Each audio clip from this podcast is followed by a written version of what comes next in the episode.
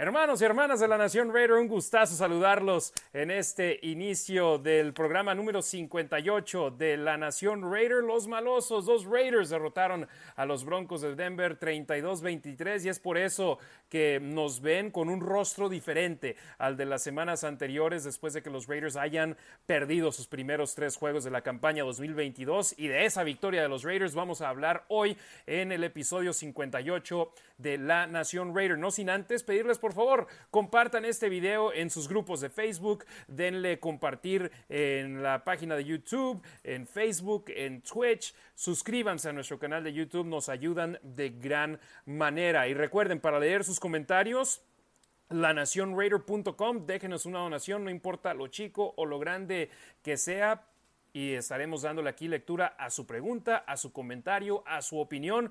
Todas son bienvenidas en La Nación Raider. Nada más que si necesitamos por lo menos una donación, lanacionraider.com, porque si leemos todos los comentarios, duramos aquí casi tres horas, como nos ha sucedido en ocasiones anteriores. Vamos a dar la bienvenida, o voy a dar la bienvenida a mis hermanos Demian Reyes y Ricardo Villanueva. Demian, comienzo contigo. La segunda es la vencida. ¿Cómo estás, hermano? Buenas noches. Va de nuevo, Harry. Buenas noches. Contento, contento por la victoria de Raiders, contento de estar aquí con ustedes. Gracias por invitarme y pues nada, saludando aquí a la gente. Gracias por estar con nosotros. Ricardo, carnalito, ¿cómo estás? Buenas noches. Después de un triunfo, todo es mejor, ¿no? Totalmente de acuerdo. Buenas noches a la nación, buenas noches Demian, Harry, gracias por la invitación. Y pues sí, ya listos para hablar de, esta chulada de, partido de los gorditos, ahora sí para reconocerles, ya hablaremos de eso. Pero este, pero pues emocionado a lo que sigue. Y dije, ¿vas a hablar de mí? No, no, de los gorditos que, juegan, que ahora sí, sí hicieron presencia, muy buena presencia, creo. Los linieros ofensivos que se fajaron, hicieron una una buena labor en contra de los Broncos de Denver, tanto en protección como en ataque terrestre. Y vamos a hablar ahora sobre precisamente lo que fue este partido, donde Demian, la zona roja sigue siendo una zona donde los Raiders, por X, Y o Z razón, les hace falta tener aún efectividad. Ellos arrancaron el partido con la posesión del ovoide, recibieron la patada y lograron avanzar hasta la zona roja. Primera y diez en la yarda número 13 de Denver y solamente pudieron mover el balón cinco yardas en tres jugadas. Sí, digo, al final de cuentas tuvieron una eficiencia de... Dos, de cinco, ¿no? Dos de cinco, dos touchdowns de cinco posesiones en la zona roja. Siguen estando por debajo, si no me equivoco, vi hoy un eh, una estadística que son la número 31 en la zona roja. No me queda claro bien eso, no sé dónde viene ese número. Eh, pero son la, son la número 10 en puntos totales. El problema es que quizás podrían ser la número 1 eh, con todos los puntos que han dejado sobre la mesa. Efectivamente, Ricardo, la zona roja en un partido como contra el que viene contra Kansas, si te conformas con dos goles de, dos touchdowns en cinco goles de campo, no vas a poder ser competitivo contra una ofensiva como, tan explosiva comandada por Patrick Mahomes. Sí, totalmente de acuerdo. Hay que, hay que aprovechar. Se nos fue a ti y a mí, ¿verdad, Demian? ¿O tú sí lo escuchas? Sí, no, se, se nos fue Ricardo. Ahí está. Sí. Ok, vemos la pantalla, pero se nos trabó y nosotros aquí seguimos conectados. Eh, en breve lo tendremos de regreso. ¿Tú lo ves ahí ya de regreso? Sí, ya está ahí. Háblame, Ricardo. Ahí está. oh, no, ahí ya se, se desconectó. A ver.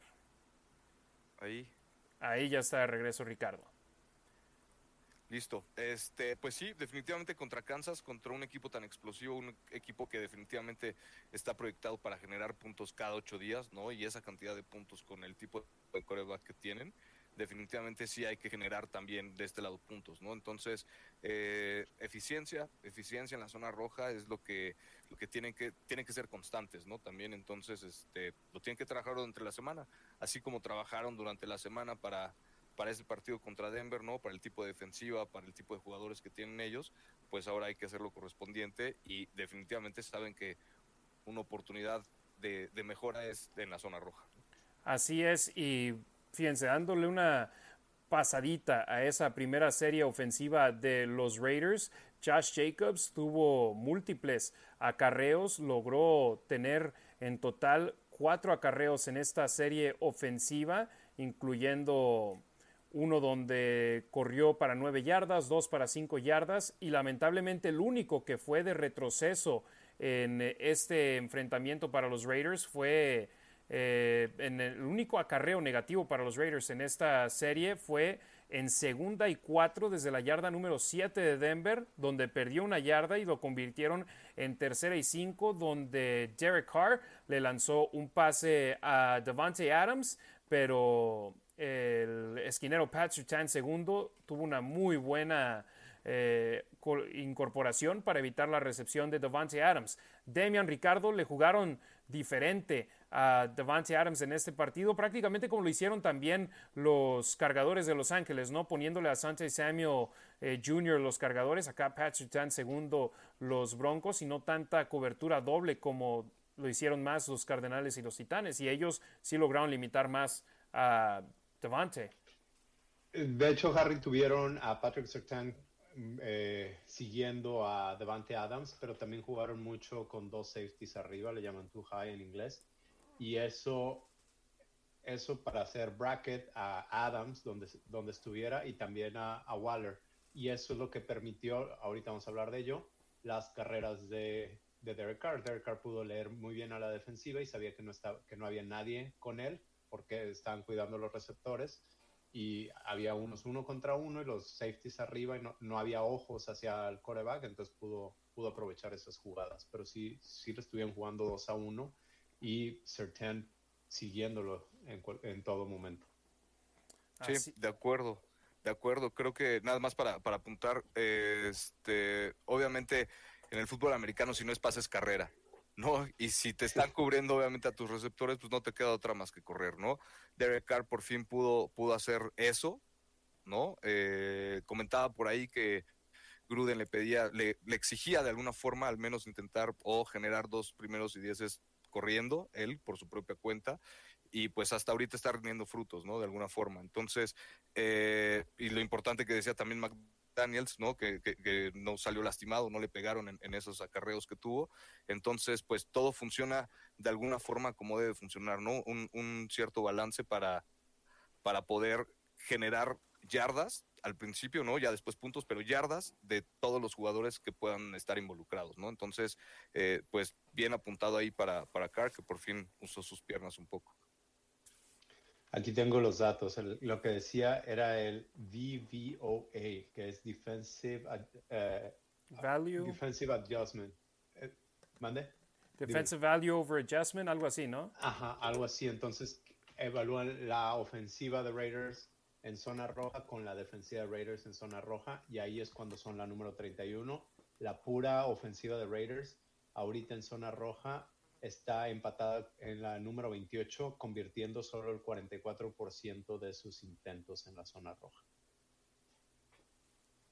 Y, la defensiva en la 29 con 76 puntos, 9% donde aceptan touchdown. Bueno, después de que los Raiders se conformaron con un gol de campo por parte de Daniel Carlson, abriendo el marcador 3 puntos a 0. La defensa de los Raiders permitió una recepción de 15 yardas en primera y 10, pero posterior a ello, Denzel Perryman con un tecleo para pérdida de yardaje y lamentablemente Denzel salió del partido al estar en el protocolo de conmociones cerebrales, pero el tiempo que lo vimos sobre el emparrillado se nota que es un jugador que marca diferencia en esta defensa.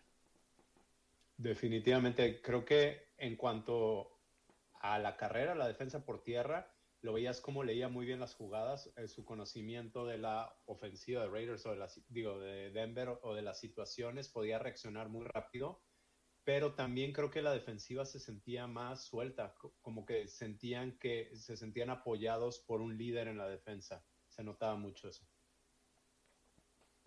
Sí, de acuerdo, totalmente. Alguien que lo, platicábamos en, estos episodios en los que no había estado, pero Riman justo la falta, ¿no? Que hacía este, esta posición tan importante a la defensiva que es de alguna forma el coreback de la defensiva y pues simplemente terminó la primera mitad con como el mejor tacleador de los Raiders. ¿no? Entonces, eso obviamente eh, da eh, eh, eh, o sea, es el resultado, ¿no? De, a fin de cuentas, lo que, lo que aporta en el campo, que obviamente es súper importante y es algo necesario. Tener este liderazgo, ¿no? Cerró bastante bien la temporada pasada, entonces se necesitaba y pues ahí está la presencia de él, ¿no? Se notó claramente. Así es, y tan sencillo como eso, en una primera oportunidad haces que tu rival pierda tres yardas y vas a poner en una posición más complicada para que puedan mover las cadenas y Russell Wilson completó un pase de cinco yardas con Cortland Sutton y en tercera y ocho vimos algo que no veíamos de manera seguida con en la defensa de Gus Bradley, un blitz donde Nate Hobbs acaba capturando a Russell Wilson prácticamente sin ser tocado por parte de la ofensiva de los Broncos y yo lo que estaba observando cuando me tocó narrar esa jugada es que por el costado izquierdo Jonathan Abram también estaba amenazando de que iba a ir por el blitz y le pusieron más atención a él que a Nate Hobbs por el otro costado que estaba prácticamente parado sobre la línea de golpeo y, arrancó ahí. Entonces eh, Patrick Graham demostrando que sin duda alguna va a enviar muchos más blitz que Gus Bradley.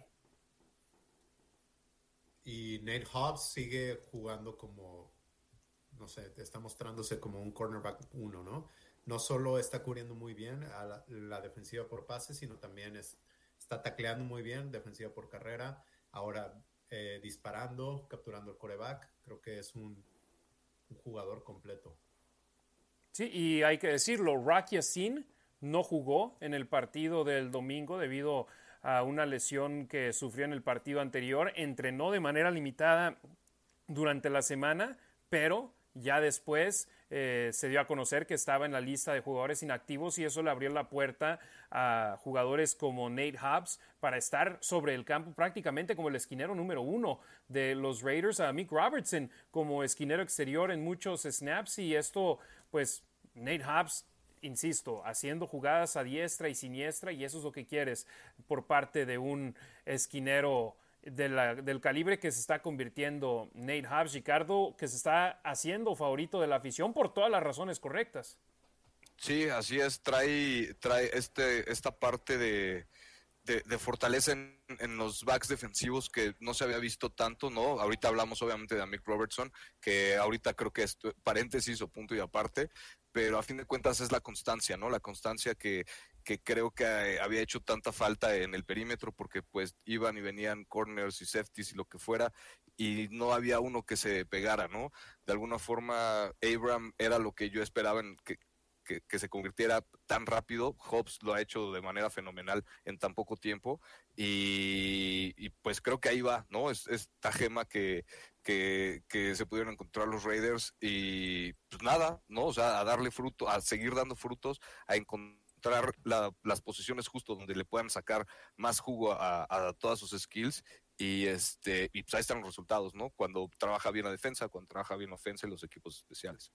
Sin duda alguna y esa captura de mariscal de campo obligó a que Denver despejara el ovoide. El problema es que los equipos especiales de los Raiders en cuanto a regresos de patadas de despeje, tanto cuando despejan el balón como cuando reciben patadas de despeje, hay un problema ahí con los malosos en este momento y hubo falta de comunicación entre Tyron Johnson y Keelan Cole y el balón acabó botando eh, hasta dentro de la yarda número 20 de los Raiders en la yarda número 13, poniéndolos con su espalda contra la pared cuando pudieron haber completado una recepción libre fuera de la yarda 20 y Demian, equipos especiales también son parte importante de las tres fases del juego y aquí les falló y pusieron a los Raiders en mala posición de campo. Sí, creo que parte tiene que ver con que el que regresa las patadas es Hunter Renfro y no estuvo en el partido. Y Killen Cole, ¿te acuerdas cuando lo cortaron y dijimos, ¿por qué lo cortaron? Creímos que era una buena adición. No estoy diciendo que haya sido malo, pero esperaba un poco más de Killen Cole. Por ejemplo, algo más de liderazgo regresando las patadas. Y como tú dices, no necesariamente es que vaya a regresar 20, la patada 20 yardas, simplemente la comunicación y el liderazgo atrás. Sí, no, no, no, dejar, perdón, no dejar al equipo en desventaja. Y yo te pregunto a ti, Ricardo, ¿ahí de quién fue más culpa si recuerdas? ¿Cole o Tyron Johnson? Eh, mira, habría que ver eh, quién era el field. A mí me enseñaron, ¿no? Que nada más hay una persona que habla dentro del campo cuando estás fildeando. ¿No? Entonces, eso es la persona que dice, nada más se tienen que seguir las instrucciones de uno. Si fue una falta de comunicación, ¿no? De, de, mía o tuya, ¿no? De alguna forma, o voy o vas, como sea que se digan, ¿no? Este, pues definitivamente, pues creo que tendría que ser culpa del, no sé, del veterano de alguna forma. No sé si Cole de alguna forma haya sido el, el de la responsabilidad, pero sí creo que uno nada más debió de haber hablado, el que sea. ¿No? Pero uno que haya hablado y, siendo claro en, las instrucciones. Habría que ver, repito, la comunicación que, hubo ahí, cómo, cómo se manejan ellos, pero pues sí, creo que nada más uno debió de haber hablado ahí.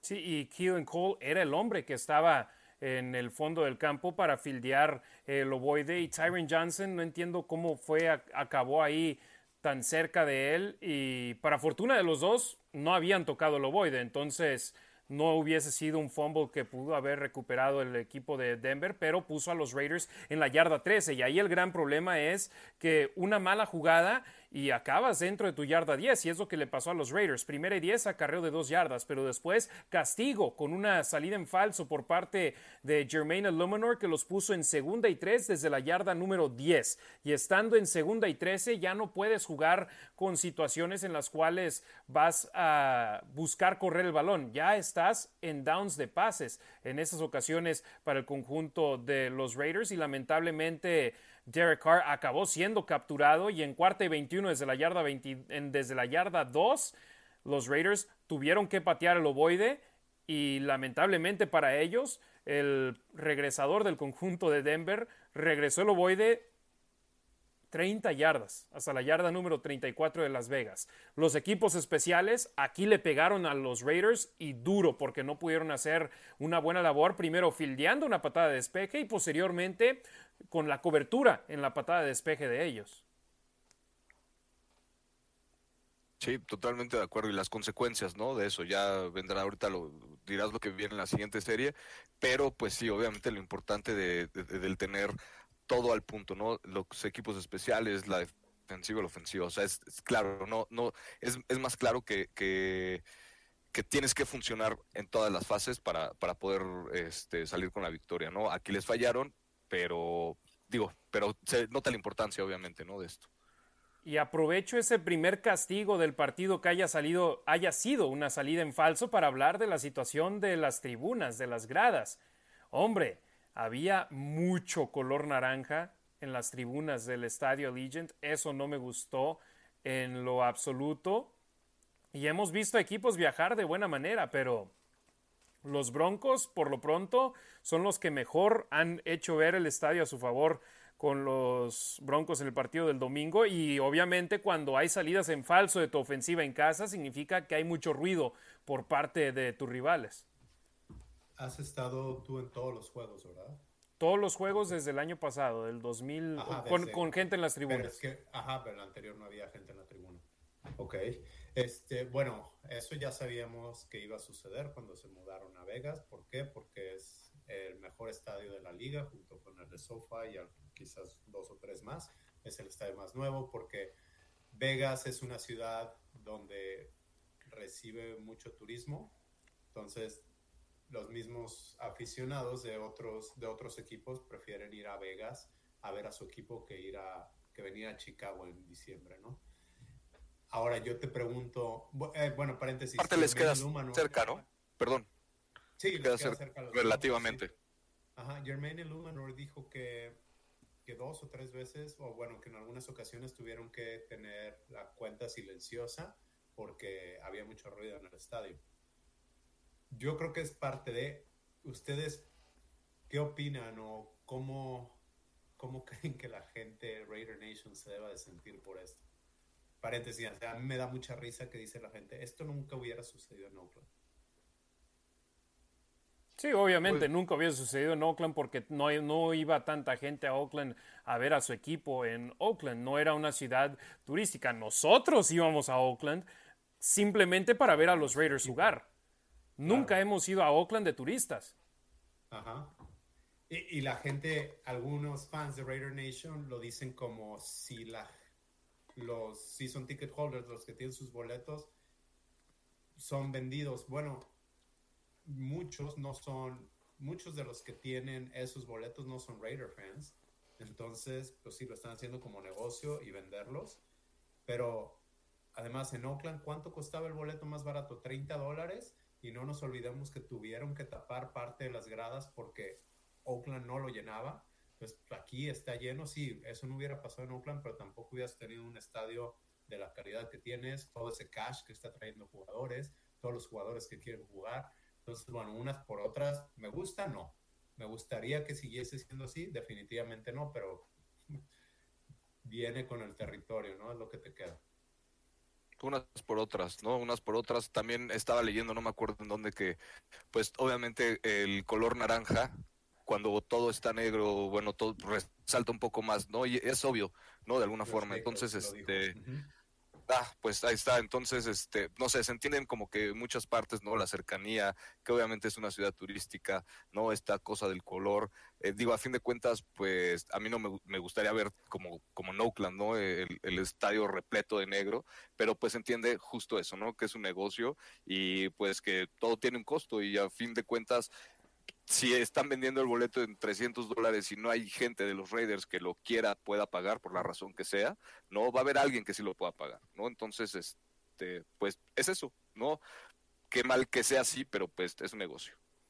Efectivamente, y pues hasta eso, salieron inteligentes los fans de los Broncos que dijeron todos, vamos a usar el color naranja porque es el que más resalta, o los de los halcones marinos de Seattle, cuando ellos viajan de visitantes utilizan sus uniformes verde pistache. ¿Por qué?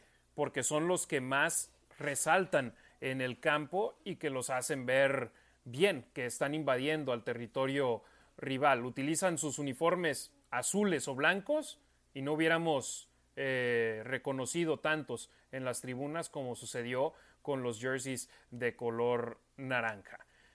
Eh, pasamos a la siguiente serie ofensiva con campo corto, Demian. La defensa de los Raiders no pudo hacer absolutamente nada para detener a los Broncos de Denver, que después de cuatro jugadas ya habían recorrido 34 yardas y encontraron las diagonales en tercera y gol desde la yarda número 5 con un pase de Russell Wilson a Cortland Sutton para ponerse al frente 7 a 4. Pero esos campos cortos te duelen. Y lo vimos en el partido con los Raiders. Cuando los Broncos tenían campos cortos, aprovechaban. Conseguían puntos en el marcador. Y ahorita hablaremos de otro campo corto que tuvieron. Y volvemos a lo mismo, ¿no? La defensa de Raiders en zona roja es una de las peores. Es la 29 de la liga, aceptando touchdowns en el 76.9% de las ocasiones en que el rival está ahí. Sí, y la zona roja se tiene que arreglar a la ofensiva, que es donde lo notamos al 100% porque no anotan de a 7 los Raiders, pero a la defensa también, limitar a goles de campo a los rivales en esas situaciones. Sí. Claro, obviamente. Y si, en la, eh, si cuatro jugadas antes tus equipos especiales no hicieron su chamba, ¿no? De alguna forma y permites que te regresen 30 yardas la patada de despeje, pues obviamente todo se complementa, ¿no? Para que para dejar una posición desfavorable a la defensiva y aparte, pues obviamente si tienen estos números y de alguna forma se les complica la zona roja, pues hay que echarles la mano un poquito más, ¿no? De alguna forma. Los Raiders recibieron ese touchdown. ¿Cómo respondieron? Con el primero de ellos y una serie ofensiva larga, 11 jugadas, 75 yardas, 6 minutos. Eh, Josh Jacobs fue utilizado de gran manera en este juego a lo largo de gran parte del partido y terminaron con un touchdown anotador en segunda y dos desde la yarda número 10 y Josh Jacobs, hombre, 175 yardas en total en este partido, el juego más productivo en su carrera, superando las 144 que tuvo contra los eh, cargadores de Los Ángeles en la semana 18 de la temporada pasada. Cuando Jacobs, a Jacobs le das el balón y tienes confianza en tu línea ofensiva, vimos lo que pueden hacer los Raiders. Josh Jacobs ha estado corriendo muy bien esta temporada. Yo creo que la temporada pasada y la antepasada no se veía tan bien como esta. Está corriendo ahora sí que por el dinero, ¿no? Esperando ganarse un buen contrato. Oye, y alguien me decía, porque mi respuesta fue, se va a ganar un buen contrato, pero no con Raiders. Y me contestan, que, que, yo lo estaba corriendo, no, yo no lo estoy corriendo y a mí me gustaría que estuviera ahí. Pero al final de cuentas, cuando tienes seis running backs y uno te va a costar mucha lana, muy probablemente va a haber un equipo que sí se la pague. Y hablaremos de Samir White un poco más adelante, pero tuvo dos acarreos en ese partido y el en el segundo se vio muy bien Zeus.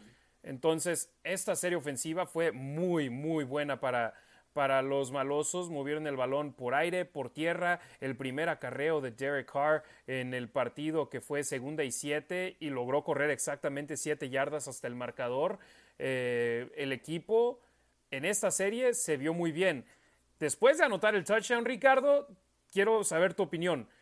Intentaron un onside kick, intentaron sorprender a los equipos especiales de los Broncos y no les funcionó. Y Denver arrancó su segunda serie ofensiva de manera consecutiva en territorio de los Raiders. Esta en la yarda 48. ¿A ti te gustó o no lo que pidieron ahí los malosos? Eh, no me gustó. Sinceramente, ese día dije, no, no encontraba sentido, ¿no? Ya con, con cabeza fría, ¿no? Hace ratito que estaba revisando todo dije, bueno, pues igual y no estuvo tan mal que, le diera ese voto de confianza de alguna forma a la defensiva, ¿no? De, exigirle, de verse agresivo, ¿no? Eh, se vio, me gustó mucho que el staff se vio, se vio agresivo a la defensiva y a la ofensiva, punto, ¿no? Entonces, a fin de cuentas, no siempre funcionan, ¿no? Fue, fue una llamada de advertencia de alguna forma para que que el equipo contrario también esté como, como por ahí atento, ¿no? Obviamente te acaban de regresar eh, en los equipos especiales 30 yardas, una patada de despeje. El fildeador de los Broncos, no me acuerdo quién es, te está fildeando pues, bastante bien, ¿no? O sea, es bastante explosivo y eso me daba mucho miedo, ¿no? Entonces, si de alguna forma puedes evitarle darle el balón y sorprender, y a lo mejor, obviamente si te funciona, bueno, pues le estaríamos todo el mundo aplaudiendo, ¿no? Pero este, entonces repito, no me gustó en el momento, ya después analizando un poco las cosas, como que no me pareció tan mala idea, sinceramente. No, y digo, la, defensa tenía que hacer su chamba en el momento que esté en el campo, no importa la situación, a fin de cuentas, ellos tienen que estar en el campo para evitar este pues hacer puntos, ¿no? Bueno, que les metan puntos. Y lo dijo Josh McDaniels, cada vez que va la defensa adentro, esperamos que no les metan ningún punto. Ese es el deseo y eso es algo que le están tirando. Yo estoy de acuerdo contigo, yo creo que más bien es un voto de confianza a la defensa y es una, es como decirle a Denver, no te tenemos respeto, no creemos que ustedes tengan una ofensiva como la que dicen tener o la que quieren tener y, te juego así. Ahora, eh, para mí es una, es una relación amor-odio. Me está gustando la agresividad de McDaniels, pero creo que no les ha salido casi nada. Esas jugadas de truco creo que no, no han estado necesariamente en buen momento, a tiempo, no las está lanzando a tiempo. Y este. Ahora no hubo ninguna, ¿o sí? El domingo no hubo ninguna. que Yo me acuerdo. No, no, pero esa reversible con Davante Adams. Al final. Davante Adams, Devante Adams es, es veloz en espacios cortos, pero no, o sea, ayúdame a no es, la traducción. No es, como un all around. Sí. Es quick, pero no es veloz en campo abierto. Es rápido. ajá, es rápido, no necesariamente veloz en campo abierto. Y estás exponiendo a tu mejor jugador. Y eso a, mí, les digo, una relación amor-odio me gusta, me gusta la agresividad, no, no se pueden quejar porque con Gruda no tenemos nada de eso, ahora no le ha salido nada. Entonces, esa agresividad de la patada corta. Y en mi punto de vista, ahí, por ejemplo, hemos visto jugadas innovadoras diferentes que no habíamos visto con, con Gruden o en momentos donde nunca lo veíamos venir. Cuando no les funciona, vaya, qué error, no ah. debieron de haberlo hecho pero te vas a la tercera oportunidad, me estoy adelantando, en donde Samir White tomó el, acarreo, ahí fue brillantez por parte de Josh McDaniels y compañía porque les funcionó de maravilla. Entonces, no todas les van a funcionar, pero cuando les funcionan, les funcionan y cuando no, pues no. No, y claro, y si, y si, te falla, y si te falla esa, ¿por qué pones a correr a tu a tu jugador novato que lleva 3, 4 acarreos en la temporada cuando Josh Jacobs te está dando aproximadamente el partido de su vida. 5 yardas, ajá, 5 yardas por acarreo. ¿Por qué pones a tu novato en campo abierto en una jugada de un desarrollo más largo, digo, es, una, es un quick pitch, pero de todos modos, ¿por qué lo mandas hasta allá, 8, yardas detrás de la línea de golpeo, cuando solo necesitas una yarda? Sí, se lo hubieran acabado. Claro. Sí, y, fue justo lo que dijo eh, McDaniels en, en, la conferencia de prensa, ¿no? Que obviamente, de alguna forma, los ajustes durante el partido como Josh Jacobs venía teniendo un muy buen partido, ¿no? Pues obviamente lo pones de fullback, todo el mundo cree que va a ganar una yarda, ¿no? Con el mejor corredor del partido hasta el momento. Y pues, y justo Derek Carr había hecho un pitch bastante similar a Josh Jacobs, no me acuerdo si una serie ofensiva antes o algo así. El chiste es que vieron que le había salido bien y pues ahí está, ¿no? De alguna forma sabía, bueno, o estaban, eh, habían programado de alguna forma que Samir White por afuera no, no importa quién estuviera, pues iba a iba a ganar la esquina, tal como pasó, ¿no? Entonces volvemos a lo mismo, les funcionó, no, qué bueno, y, y, es algo de lo que se tiene que trabajar, es algo de lo, lo, que me gusta, ¿no? Que a fin de cuentas están ajustando sobre la marcha, están viendo qué es lo que, de, dónde puede, de qué pie puede cojear el rival, y pues darle ahí, ¿no? Darle ahí, si estás viendo que está funcionando la carrera, eh, mucho mejor que el pase, pues sigue corriendo la bola. A fin de cuentas, dale ese voto de confianza también a, tu línea ofensiva, a tus corredores, ¿no? Que no te han producido y, pues gana el partido, ¿no? Después de ese intento de onside kick de los Raiders, acabaron conectando un gol de campo los Broncos de Denver. Estuvieron en cuarta y siete desde la yarda número nueve. Y por lo menos esa fue una victoria para los Raiders, ¿no? No recibir un, un touchdown dentro de la zona roja. Tienes eco, te está repitiendo, tienes un micrófono abierto. Tengo nada más un micrófono abierto de pura casualidad, uno de ustedes. Ah, ya, ya. fíjate, ni le movía nada. Eh, intentaron un gol de campo los Broncos de Denver estando en la yarda número 9 de Las Vegas. Tuvieron primera y 10 desde la 12 y un movimiento ilegal de la ofensiva los echó atrás 5 yardas y de primera y 15 desde la 17 no pudieron llegar a la yarda número 2 y para la defensa de los Raiders son victorias así pequeñas, pero esas victorias donde limitas a tu rival y no permites que anoten un touchdown en la zona roja, sobre todo siendo un equipo que había permitido mucho, si no es que más de tres cuartos de la zona roja rivales encuentren las diagonales, fue, fue un triunfo para los Raiders limitarlos a un gol de campo y yo es ahí donde voy. Si no hubiesen arrancado en territorio enemigo esa ofensiva de los Broncos, posiblemente no hubiesen anotado ese touchdown. Ese gol de campo, perdón. O por lo menos hubiese sido un intento más largo. Correcto. Pasamos a la siguiente serie, Demian. Tres y fuera de los Raiders. Movieron el balón. Una yarda. ¿Mande? Una yarda. Ajá. Movieron el balón una yarda. Y yo nos acompañó Eric Allen durante la primera mitad en la, en la cabina de transmisión. Recuerdo haberme quitado los audífonos y le dije, nos han vendido una vente brillante a la ofensiva en el banquillo de los Raiders. Y eso es lo que saque, lo que saca después de que te empatan el juego. Porque fueron eh, pase incompleto buscando Devante Adams, defendido por Pat Surtain. Pase incompleto de Derek Carr. Perdón, pase completo de Derek Carr a Josh Jacobs de dos yardas y después un pase completo a Brandon Bolden para menos una yarda. Y esos dos pases de Jacobs a Adams fue de Jake de Carr a Jacobs y a Bolden ni en Madden hubiese sacado mejores jugadas que esas. Sí, no. Le tiras a alguien más. y o sea, sí, ahí yo no entendía lo que, lo que sucedió ahí. Y lamentablemente con los Raiders hemos visto series ofensivas de ese tipo en los cuatro partidos que han disputado al momento en la temporada 2022 y tienen que ser mejor que eso el conjunto de los Raiders en esta campaña 2022. Y yo espero y que esa simplemente sea una fase del crecimiento de los jugadores en el esquema ofensivo y también de Josh McDaniels comprendiendo lo que tiene en el campo y cómo lo puede utilizar de mejor manera, porque esa serie ofensiva fue terrible.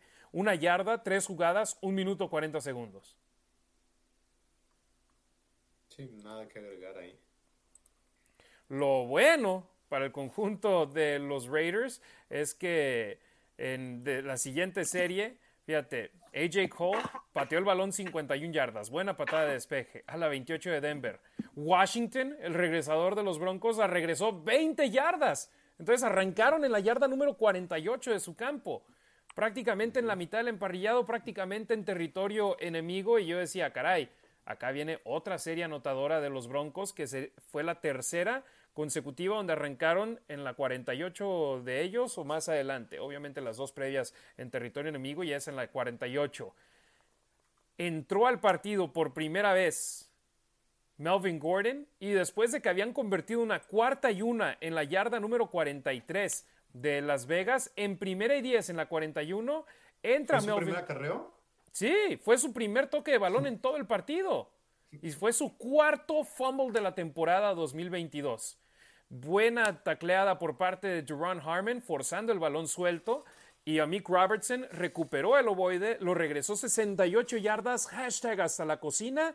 Y los Raiders se fueron al frente en el marcador. Primer touchdown defensivo de los Raiders desde la temporada 2019 cuando Eric Harris regresó una intercepción para anotación en contra de Philip Rivers y los cargadores. Primer fumble recuperado que acaba siendo regresado para anotación desde el 2014. 14. Ujú. O sea, bastante tiempo había pasado desde entonces y Amik Robertson parte de un partido donde lo quemó al principio Jerry Judy, pero al parecer lo encendió. Le encendió un fuego debajo de él a Mick Robertson diciéndole que estaba demasiado chaparrito para cubrirlo porque de ahí en adelante, sí, estaba chaparrito, pero estaba jugando con un corazón increíble. El esquinero de los Raiders, ex Bulldog de Louisiana Tech. Sí, eh, McDaniels parece que no, no, no se cansa de, de darle mérito, ¿no? Justo eh, por este aspecto, ¿no? Dice que no tiene, como que no alcanza a dimensionar su estatura, ¿no? Con respecto a, a- a- lo que aporta en el campo, o sea, como que no juega para tener de alguna forma esas eh, habilidades físicas, ¿no? O esa estatura. Eh, también eh, muy importante, obviamente, reconocer que, que, que es un jugador de corta memoria, de alguna forma, ¿no? Lo menciona también en conferencia de prensa McDaniels, que pues porque no todas las jugadas fueron buenas, ¿no? Como tú decías, obviamente, pues había, hubo como dos, tres pases que le completaron, ¿no?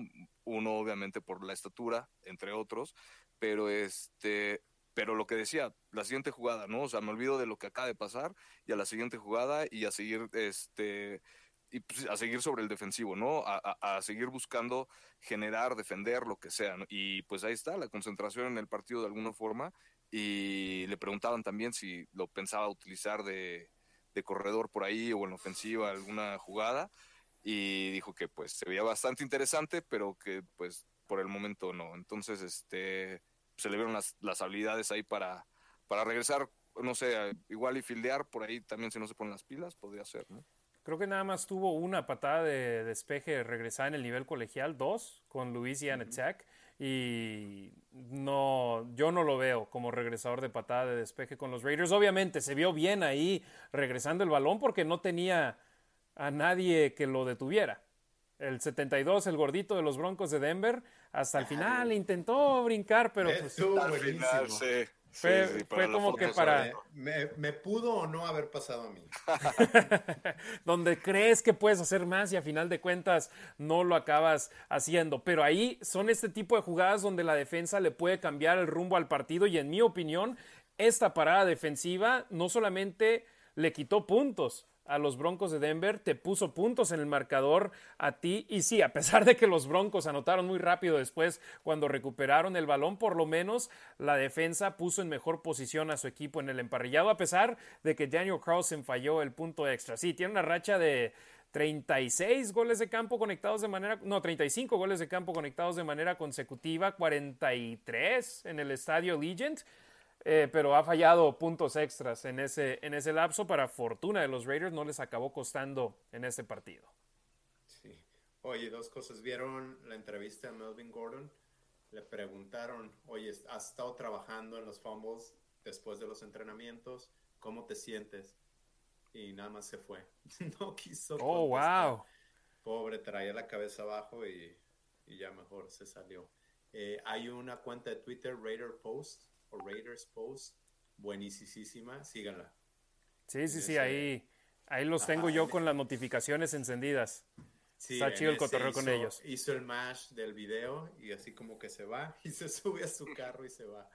Este, y el tweet de la novia, la pareja de, Del 72. de- del 72, que dijo que le causó mucha gracia. Sí, sí, no. Definitivamente estuvo chistoso, estuvo de cotorreo y eh, pues qué bueno, qué bueno que, que ahí también le puso el esfuerzo. El problema, Ricardo, es que los Broncos arrancaron en la yarda 25 y cinco jugadas después, en menos de dos minutos, ya habían empatado el juego. Sí, un auténtico quitarrisas, ¿no? De alguna forma que el calibre, ¿no? La calidad de Russell Wilson, digo, no le alcanzó obviamente para todo el partido, pero en ese momento respondió como tenía que responder el equipo de Denver, ¿no? Respondió la ofensiva como tenía que responder. La defensiva de los Raiders, pues no, no, no, no, no pudo aguantar de alguna forma esos, eh, esos balazos de, Russell Wilson que pues le hicieron mucho daño, ¿no? Al menos en esa serie ofensiva, pues recorrieron, la verdad es que eh, les hizo mucho daño Russell Wilson. Sí, después de la pausa de los dos minutos, los Broncos con un minuto y medio restantes en el último cuarto, en el, perdón, el segundo cuarto, en la primera mitad, eh, lanzó un pase a, Kent, a Henson de 35 yardas.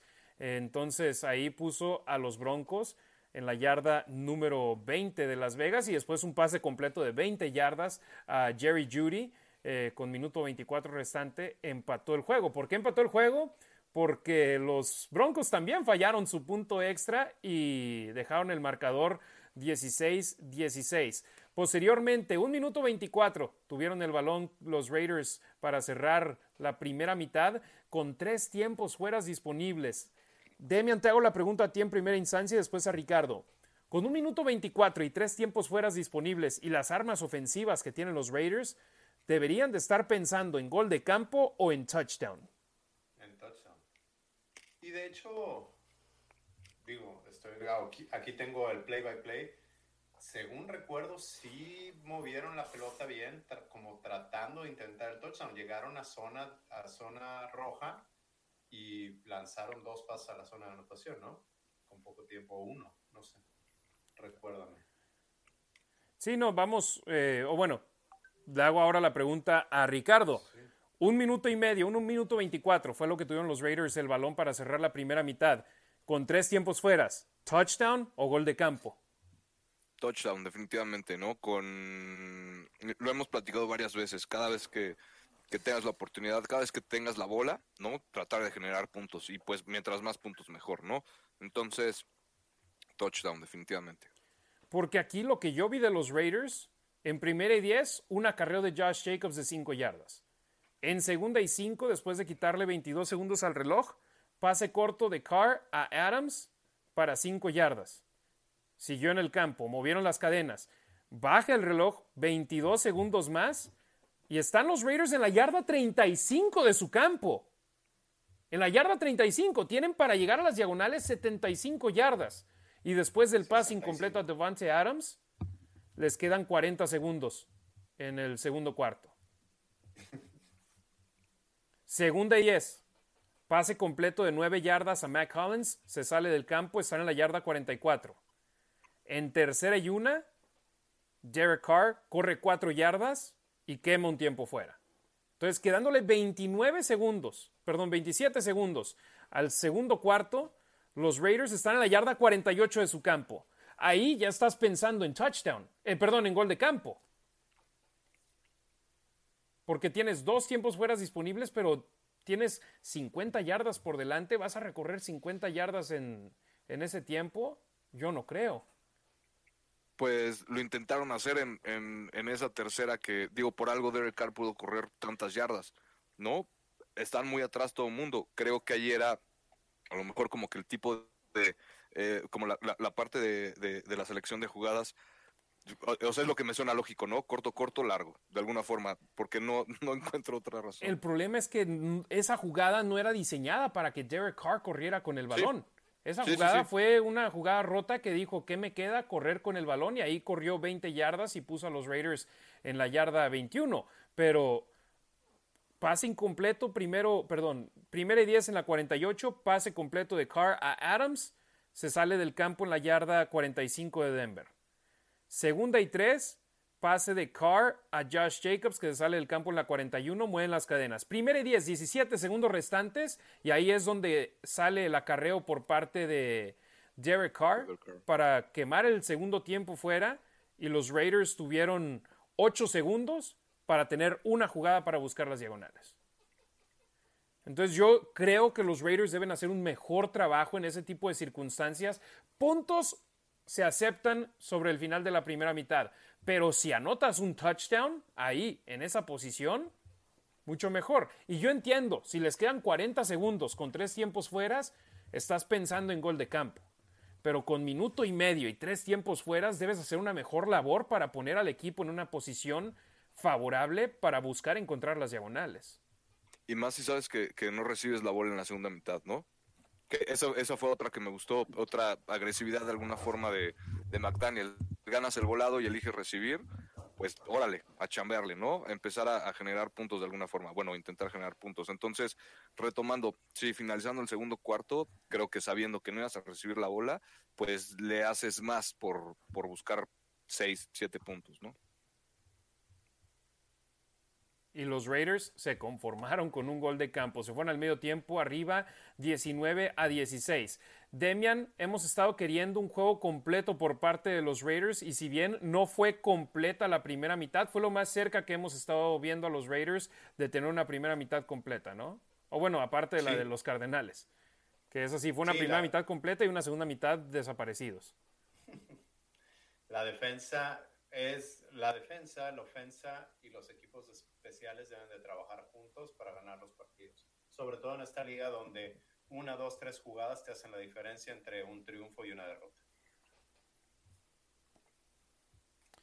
Efectivamente. Eh, amigos, recuerden, si quieren que leamos su comentario completo, su pregunta completa, su opinión completa aquí en el programa, lanacionraider.com. Ahí está la dirección acá abajo, está incluido el link en Facebook y en YouTube, donde le pueden dar clic o hacer copy-paste en YouTube. Nos dejan una donación, leemos su comentario completo aquí en el programa. Si no, agradecemos de todas maneras su apoyo y nos dejen, nos pueden dejar un comentario en Facebook o en YouTube o en Twitch con su nombre y de dónde nos sintonizan y estaremos mandándoles un saludo. Es más, ¿les parece si mandamos saludos ahorita a la raza que nos está sintonizando y que les agradecemos mucho su apoyo el día de hoy? ¿Les parece?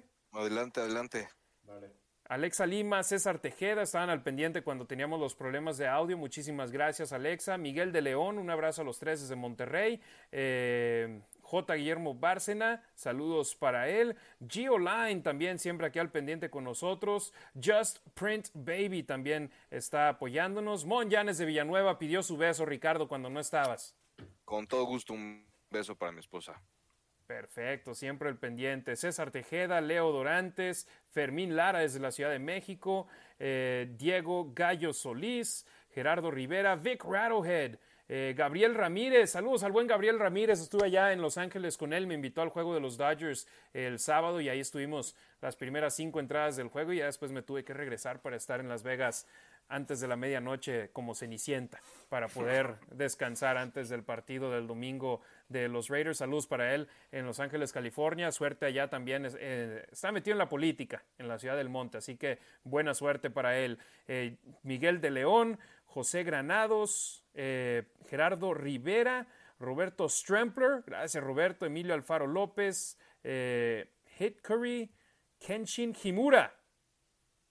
Primera vez que lo escucho, saludos para él. Octavio López, por supuesto, saludos a Octavio. Jul RDJC, eh, Julio González, Osmar Reyes, eh, Jorge E. Martínez, eh, saludos para él. Desde Poza Rica, Veracruz, Rubén Montenegro, RCKING Zen, Carmelo Zen, saludos para él. Rubén Montenegro, gracias. Francisco Parado López, Pregunta, ¿quién va a Chihuahua al Raiders Team el 28 de octubre? Pues que se la pasen bien a toda la banda de Chihuahua, los que vayan. Nagatoshi Olvera, saludos. Burios RNFL. Isga 900625, saludos. Eh, Marco Álvarez, eh, que va a dejar el programa hoy el stream, pero mañana nos escucha en Spotify. Eh, Iván Ferrera. José Romero, Israel Muredú Hernández desde Jalisco, saludos a él, Jorge Aguilar, saludos desde de los señores de Monterrey, saludos a los señores también ahí al pendiente en el programa, eh, Gerardo Martínez desde Querétaro, saludos a la banda de Querétaro, Cave Canem, saludos para él, Gerardo Martínez, Burios, RNFL, y a ver si aquí alcanzo a ver los últimos comentarios que nos han mandado. A mi madre, Gabriela Ruiz, muchas gracias para ella que, nos está sintonizando. Eh, eh, aquí, ¿quién más? Rorro Raiders, Jorge Aguilar, Ricardo Arrona desde la Ciudad de México, Gerardo, Germano Ton Astrain desde Hermosillo, eh, Roberto Fernández desde Atotonilco, el Alto Jalisco, Anti-9123 en Guatemala, eh, Oliver Antopia, eh, saludos para él, Edgardo Cavazos Garza desde Chihuahua, Adger Mondragón, eh, Deadstalker Elmo, Tultepec, Estado de México, Axel Esaú Bach, saludos a él, Ariel Moya desde Juárez 656, saludos a toda la banda de Juaritos, Ingui Hernández desde Chihuahua, Raider Nation Wrecking Crew, Andrés Aldana Correa, nuestra familia colombiana, él es parte de ella, saludos para Andrés, Tavo Romanowski, el buen Tavo al pendiente siempre desde Monterrey, Jair Monroe, Fernando Romero, Omar Joel Cano Maldonado desde Guadalajara, Jalisco y Héctor Enrique Reynoso Rodríguez también desde Guadalajara. Él dice, que estuvo en el juego, así que fuiste de la buena suerte, Héctor. Regresa el siguiente contra Houston para que lo puedan ganar también. Y Martín Gurrola, saludos hermanos desde el Estado de México. Arranquemos con la segunda mitad. Ricardo bien apuntó que el conjunto de los Broncos iba a recibir la patada de salida en la segunda mitad y es que y es por eso que los Raiders debieron de haber estado pensando en un touchdown, se limitaron, se conformaron con un gol de campo, pero los Broncos de Denver arrancaron la segunda mitad despejando el ovoide. En esa serie movieron las cadenas en la segunda jugada, en segunda y once, pero después fueron detenidos en tres jugadas de manera consecutiva, incluyendo la última siendo una captura de mariscal de campo de Max Crosby, la primera de dos para él en este partido, tiene ya cuatro en la campaña 2022 y simplemente demostrando que es una figura en la liga, no solamente figura de los Raiders, sino es un jugador que es de élite en toda la NFL. Completamente de acuerdo. Eh, en sus primeros años, cuando la Raider Nation ya estaba enamoradísimo de él, a mí me parecía que le hacía falta trabajo para detener la carrera. Ahorita me parece que es un jugador extremadamente completo, lo mejor que hay en la liga y me encanta su motor que nunca para. Tengo que interrumpirlos porque nos llegó una donación. José Granados nos dejó una donación de un dólar. Muchísimas gracias. No importa lo chico o lo grande que sea la donación, aquí leemos sus comentarios. José Granados dice, dice, ¿creen que le dieron ya un poco más de flexibilidad a Carr para cambiar las jugadas y le dieron la autorización para correr? Primera vez en la temporada que me pongo mi jersey y ganaron. Creo que ya se hará una tradición. Soy muy supersticioso como Harry. Pues ya no te queda de otra, José. El lunes ponte el jersey hasta la chamba te lo vas a llevar puesto. Eh, ¿Tú, ustedes qué creen? ¿Derek Carr tiene más flexibilidad en la ofensiva o simplemente se siente más cómodo en ella? Yo creo que es cuestión de la segunda, ¿no? De alguna forma, es cuestión de, de trabajarlo en la semana, no es a lo mejor que tenga flexibilidad para cambiar las jugadas o como permiso, sino más bien como que sepa que, no lo confundan de alguna forma las defensivas que, eh, como dice, ¿no? Que le están inventando, por ejemplo, cada ocho días a Davante Adams, ¿no? Entonces, creo que es más bien cuestión de que se vaya ajustando al, esquema ofensivo, que aprenda justo a leer las coberturas, ¿no? Saber qué es lo que puede hacer, eh, pre-snap, ¿no? Justamente eso, ¿no? Ver qué asignaciones tienen, dónde puede encontrar a lo mejor alguna ventaja y pues nada más, ¿no? Y como él lo dijo al respecto de, con respecto a la pregunta de, que si corría, eh, pues simplemente es algo que él tiene que hacer también para echarse el equipo al hombro de alguna forma. Si ve que Davante Adams está cubierto, que Waller, que Renfro cuando regrese o, o, cuando esté en el campo que está cubierto, Jacobs eh, por alguna forma también está cubierto, pues alguien tiene que hacer la jugada, ¿no? Entonces, pues es parte de, su chamba, creo que por fin em, de alguna forma como que lo está adaptando, ¿no? Y, aprendiendo que pues también él puede sumar corriendo, ¿no? Derek Carriota. Por cierto, corrió mucho más que, que, Mariota en esta, en esta semana, es lo único que puedo apuntar. Ni, le preguntes a Alex Lima. Sí, ya vi. Oye, yo sí creo que, eh, como dice Ricardo, que está aprendiendo el sistema, pero no solo él, sino, bueno, no es que esté aprendiendo, se está sintiendo más confortable con el sistema, es un sistema complicado, pero también sus compañeros y el, y el saber que puede confiar con ellos. Es decir, otra vez, recordamos la semana pasada, hubo falta de comunicación. Esta semana algo similar, no, no sé si ya hablamos de eso, no, no me acuerdo en qué serie fue, pero en zona roja, dos pases, sí, creo que cuando llegaron a la 1, dos pases lanzados y como que ahí hubo falta de comunicación y se ve molesto en las dos, en las dos jugadas. Entonces no solo es él, sino confiar que sus jugadores van a hacer lo que, es, lo que él espera que hagan. Es una. Y lo otro es, eh, también lo decía Ricardo, lo que se habla en la semana y el saber que ya le están jugando con dos safeties arriba, que es como se le juegan o como que les, como le estuvieron jugando a Mahomes para detenerlo. Y eso te abre la posibilidad, nadie te está viendo, no hay ojos en el coreback, tienes que correr. Y lo dijo McDaniels, lo hablaron en la semana y sí quiere que haga esas, esas jugadas. Y luego dijo, bueno, no quiero que corra tanto. Y corrigió, no es que no quiera que corra, no quiero que le peguen. Y, y, en la, tiene que cuidar. Y en el acarreo para cerrar la primera mitad, ahí sí saltó hacia el frente en lugar de deslizarse o de vencerse para evitar el contacto por parte de los jugadores de, los Broncos de Denver y, dijo McDaniels, esa sí no le gustó que, que hiciera eso. Ay, déjame agregar, yo también creo que la situación en la que está Raiders o estaba era, tenían que sacar el juego sí o sí. Eh, Carr es un jugador competitivo, algunos quizás no están de acuerdo conmigo, yo creo que sí lo es, y no le quedaba de otra, o sea, tenía que encontrar la manera de sacar el juego y de alentar a sus jugadores y demostrar, el, demostrar su pasión por ganar.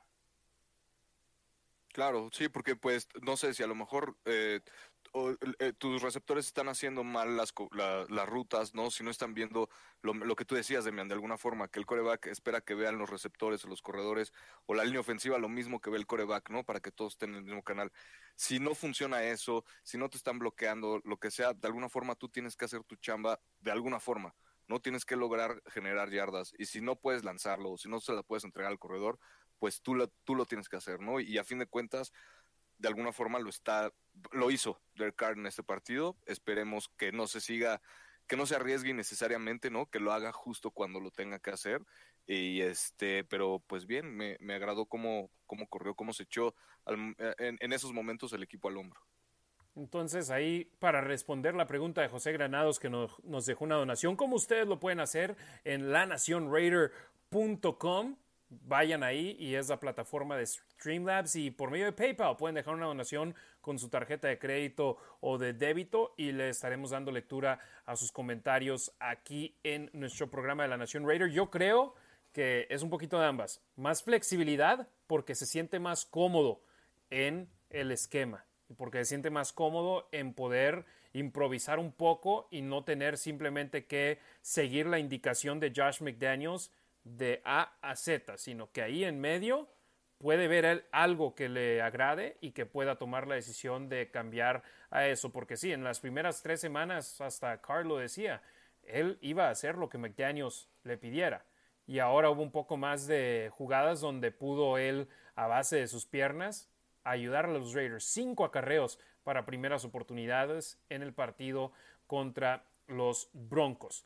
Sigamos un poco más adelante en este encuentro y nos quedamos en esa patada de despeje que forzaron los Raiders, pero lamentablemente después los Raiders también despejaron el balón después de haber arrancado una serie en la yarda número 19. Derek Carr también fue capturado en esta serie ofensiva cuando estaba en tercera y diez, así que despejaron en el boy de los Raiders eh, AJ Cole 42 yardas a la 33 de Denver y otro buen regreso de patada de despeje de Washington de 16 yardas para poner a los Broncos de Denver en la yarda número 49 de su campo. Y ya esto está convirtiéndose en tónica. Era la cuarta serie ofensiva de los Broncos en este partido que estaban arrancando en la yarda 48 de su campo o más adelante.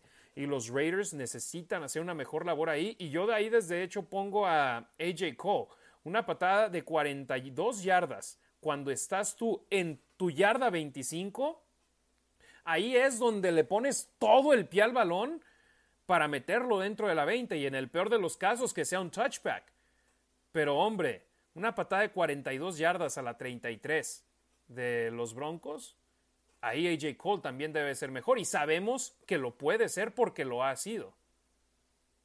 Sí, totalmente de acuerdo. Y, justo es la fórmula que no funciona, ¿no? Que dos de las tres fases importantes del partido las pierdas. Una jugada anterior, pues obviamente fue el sack de Derek Carr y pues obviamente deja, no deja en una posición tan favorable al pateador, ¿no? Que es lo que hace que pues patee desde tu yarda 25 y pues obviamente no la llegue, tan lejos, ¿no? O, no la llegue a lo mejor a donde tú esperabas. Entonces, es eso, ¿no? Es, es el círculo vicioso que siempre hemos estado apuntando, ¿no? Donde todos tienen que trabajar bien, tienen que hacer su chamba para que esto funcione. Y pues ahí está el otro ejemplo, ¿no? De que en esta serie ofensiva, pues no hicieron bien la chamba la ofensiva ni los equipos especiales. Dice Demian que sí, que está de acuerdo con eso. Eh, pasamos ahora con los Broncos, que para ellos esta fue la primera de tres series ofensivas de manera consecutiva que los Raiders los detuvieron con tres y fuera.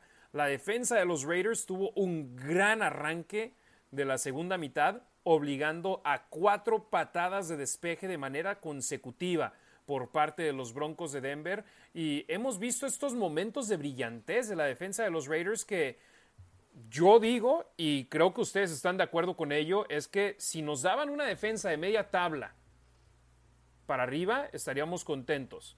Pero ha habido momentos donde la defensa ha lucido como una defensa top 10, pero su talón de Aquiles ha sido dejar que los rivales consigan jugadas de gran yardaje.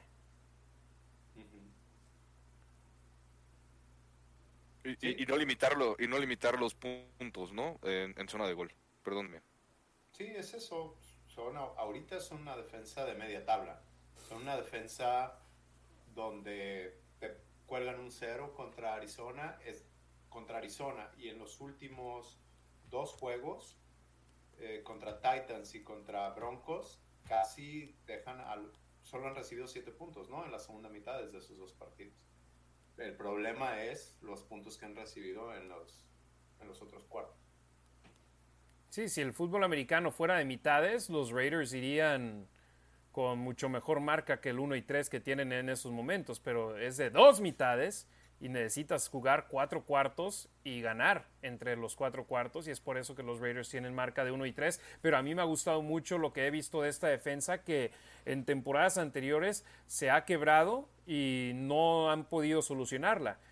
Yo he visto mejores momentos que peores de la defensa de los Raiders, perdón, en esta campaña 2022 y ahora viene la prueba más complicada para ellos en la campaña 2022 el próximo lunes. Pero bueno, de, fíjate, cuatro patadas de despeje de los Broncos de Denver de manera consecutiva. ¿Y cuántos puntos consiguieron los Raiders producto de esas cuatro patadas de despeje? Seis. Dos goles de campo necesita convertirse este en un equipo más efectivo cuando tiene el balón en sus manos y no depender de posibilidades de a ver si puedo conseguir una captura, a ver si puedo conseguir un 3 y fuera, a ver si puedo conseguir una intercepción, a ver si puedo conseguir un balón suelto. No, tu ofensiva, esta es la unidad más fuerte de los Raiders en papel. Si te vas línea por línea, jugador por jugador, posición por posición, la ofensiva es la unidad de los Raiders que mejor debe de funcionar en el campo. Y todavía no la hemos visto al 100. Si no, este partido hubiese sido completamente diferente. Sí, de acuerdo.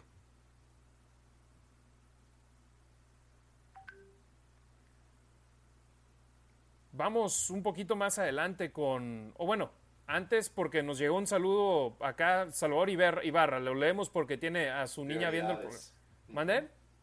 Prioridades. Sí, sí, sí. Dice, buenas noches. Pueden mandarle un saludo a mi niña de seis años. Se llama Elena Ibarra y le vamos a los Raiders.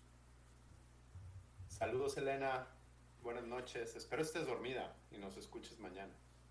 No, espero esté despierta y nos esté viendo Elena y que mañana que vaya a la escuela diga, me mandaron un saludo en el programa de la Nación Raider mientras traiga puesto algo de los Raiders en la escuela. Sí, pero bueno, lo que, no le cueste trabajo despertarse, eso sí, Elena. Buenas noches, muchas gracias por escucharnos, te mandamos un saludote. Y también un saludo a, Death Soccer Elmo, pide salud para su hijo Daniel Mejía Heredia, que está feliz por la victoria obtenida esta semana, pero ya se retira a dormir para ir mañana temprano a la escuela. Saludos a Daniel Mejía Heredia, el buen Dani, aquí sintonizando el programa. Bueno, los Raiders, Cuatro patadas de despeje obligadas de manera consecutiva por los Broncos en el arranque de la segunda mitad. Solamente consiguieron dos goles de campo producto de ellas. Y ver desde qué distancia fueron esos goles de campo. Fíjate, primera y gol desde la yarda 1 de los Raiders, perdón, de los Broncos en el tercer cuarto. Tres minutos 18 segundos restantes en el tercer cuarto. Y yo lo que pensaba ahí era, me va a tocar narrar un touchdown por fin. En primera y gol, detienen a Josh Jacobs dos yardas detrás de la línea de golpeo.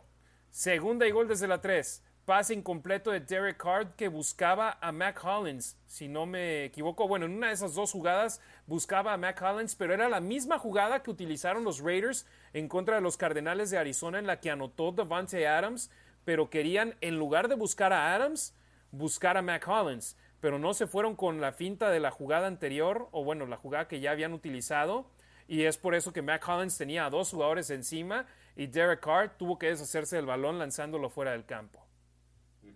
De acuerdo.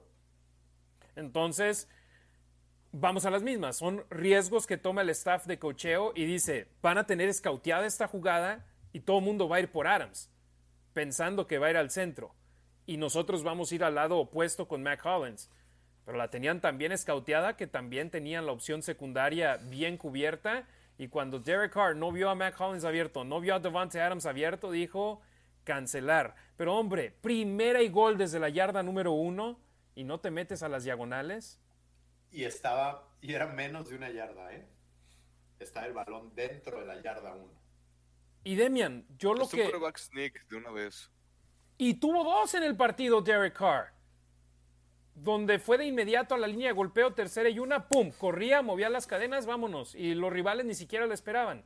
Y yo también a lo que voy es, ves jugadas donde tienes un poquito de delay entre el tomar el snap, dárselo al jugador detrás de la línea de golpeo para correr, pero el corredor no lleva el vuelito hacia adelante como si fuera un acarreo de poder o un pitch.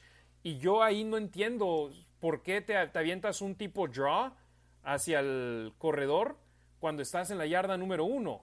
Busca meter el balón, busca que con el impulso llegue hacia las diagonales y hubo varias ocasiones así donde creo que los Raiders debían de haber estado pensando ir hacia adelante y se iban con jugadas donde tienes que esperar un poquito al corredor atrás, cederle el balón y luego él arranca ya con el ovoide en sus manos y Josh McDaniels necesita mejorar en esos aspectos de, de las situaciones importantes en el partido.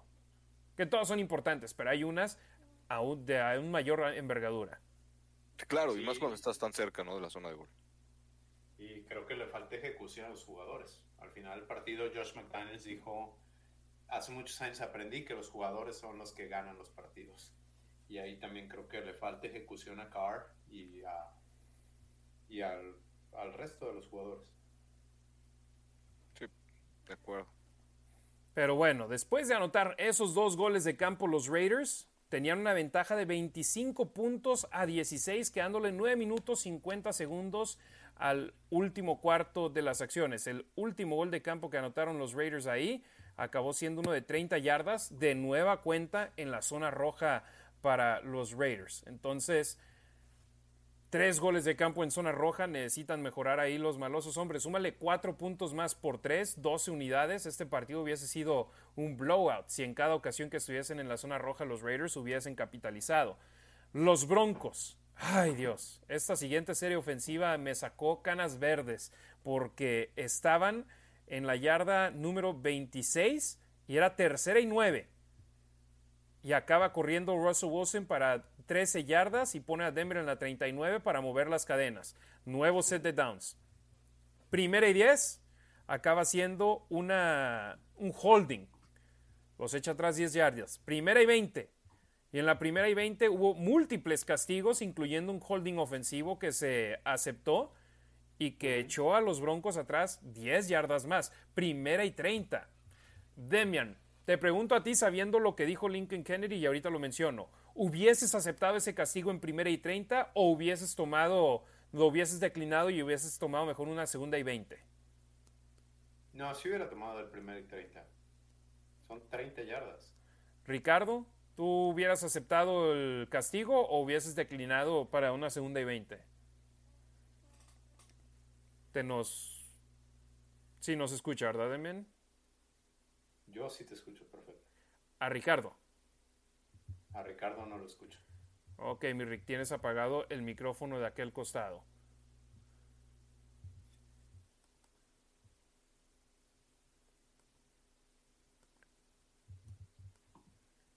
Ahorita, ahorita tenemos de regreso a Rick, no te, no te alcanzamos a escuchar, hermano.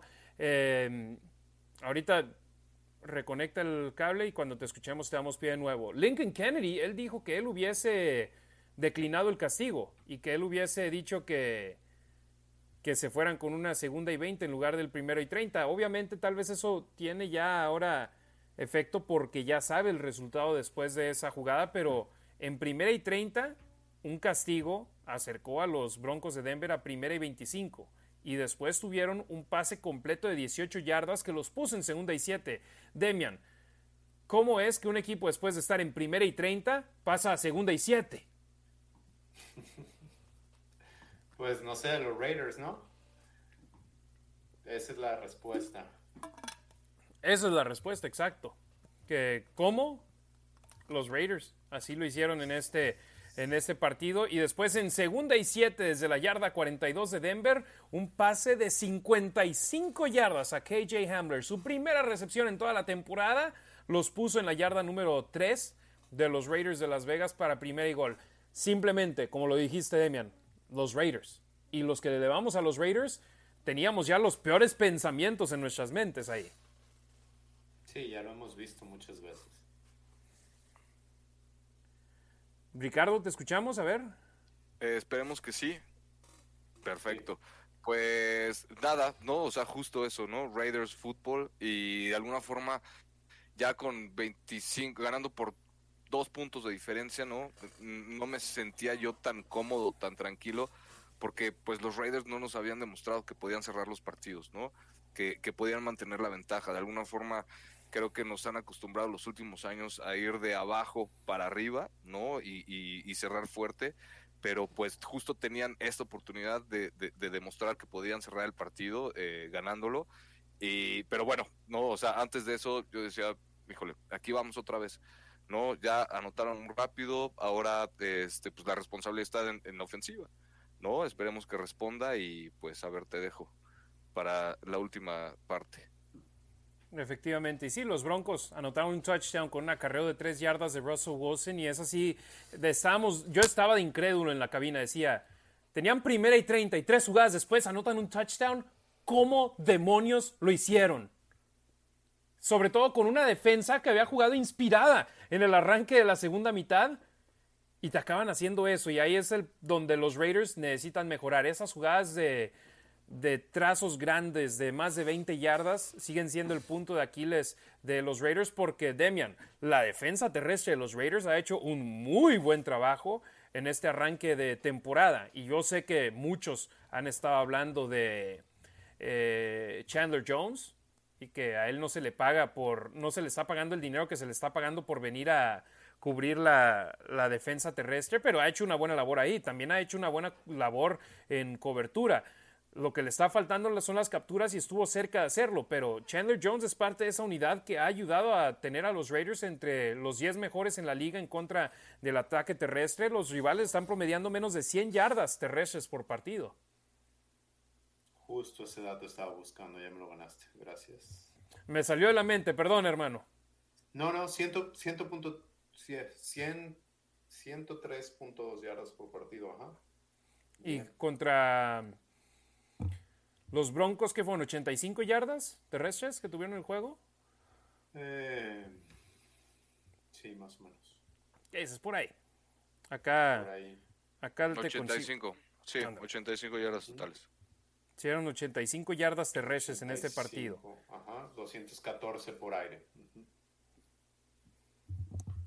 Simplemente, la, te digo, la defensa de los Raiders ha tenido buenos momentos que han sido muy, muy buenos, pero también ha tenido momentos malos que han sido que les ha pegado duro en este juego. Se van arriba los Raiders, están arriba los Raiders por solo dos puntos. Lo primero que me puse a pensar yo, van a despejar el balón y los Broncos van a conectar un gol de campo para ganar el partido. Fue lo primero que se me vino a la mente. Pues no fue así, Harry. Por pesimista, porque dije, he visto a este equipo perder juegos de esa manera y creo que algo así puede suceder. Para fortuna mía y de toda la nación Raider, Josh McDaniels y los malosos me callaron la boca. Y vaya que sí lo hicieron. Y se guardaron, en mi punto de vista, su mejor serie ofensiva del partido para cerrar el juego. Tomaron el balón con 7 minutos y 16 segundos y tuvieron en esta serie una jugada donde Hombre, primera y 10, pase incompleto a Josh Jacobs. Se detiene el reloj. Segunda y 10, pase completo a Devante Adams. Perdón, solo 4 yardas. Tercera y 6, Derek Carr a base de piernas mueve las cadenas. Esto es lo que necesitamos del mariscal de campo de los Raiders. No queremos que corra en cada down, pero que cuando haya una circunstancia como esta, ¿y cuántas veces lo hemos visto, Demian? En juegos anteriores donde Carr está en una situación similar y acaba siendo capturado porque no se deshace el balón y tenía espacio al frente. Sí, repetidas ocasiones y eso es lo que a mucha gente le frustra. Derek Carr es un jugador muy atlético y podría usar sus piernas mejor. Y lo dijo en la conferencia de prensa, dijo Gruden me pedía dos por partido y luego, luego clarificó dos primeros y dieces por partido. Y aquí en este juego tuvo cinco primeros y dieces en este juego a base de piernas. Este, en mi punto de vista, Ricardo, uno de los más importantes porque, como lo decía, los Raiders, si no mueven las cadenas ahí, hubiesen tenido que despejar el, ovoide para, para que Denver posiblemente cerrara el partido con el balón en sus manos. Así que bien ahí para los Raiders.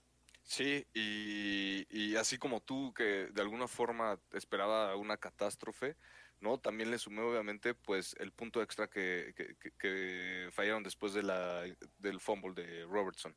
Bueno, el que regresó, el scoop and score. Eh, porque dices, no puede ser, o sea, justo con un gol de campo, adiós, ¿no? Ya no hay tiempo, ¿no? La ofensiva de alguna forma, este, pues como que no se le veía tanto, ¿no? Como que fuera a cerrar, sinceramente, pues esa desconfianza de, por parte mía al menos de que pues los Raiders no han demostrado que podían cerrar los partidos, ¿no? Entonces, como tú dices, pues nos vino a callar la boca a varios y soy el más contento de eso, pero pues sí, Derek Carr haciendo jugadas claves cuando las tiene que hacer, que a fin de cuentas es lo que tiene que empezar a hacer constantemente, ¿no? Ese tipo de jugadas, eso de echarse el equipo al hombro, de tomar decisiones correctas cuando las tiene que tomar y pues generar puntos. Exacto, y en esta serie acabaron generando puntos por eso. Y fíjate, vamos en la yarda 38 de los Raiders. Josh Jacobs tacleó para pérdida de yardaje de 3 yardas en otra jugada de ese tipo de draw donde el mariscal de campo toma el balón, se toma un tiempo y después le cede el balón al corredor que no ha tomado vuelo, que está parado sobre sus dos pies y ya tenía encima a los jugadores, tenía a DJ Jones tacleándolo ahí. Y ahí es donde digo, hombre, DJ Jones. ¿man- ¿mande? El noven- dio un juegazo DJ Sí. Jones, el 93 de, de- De Denver. Y Sí. tuvo la primera captura del juego para ellos, si no me equivoco. Sí, y fue el que hizo la jugada cuando Raiders estaba en primer y gol en la 1. Ujú.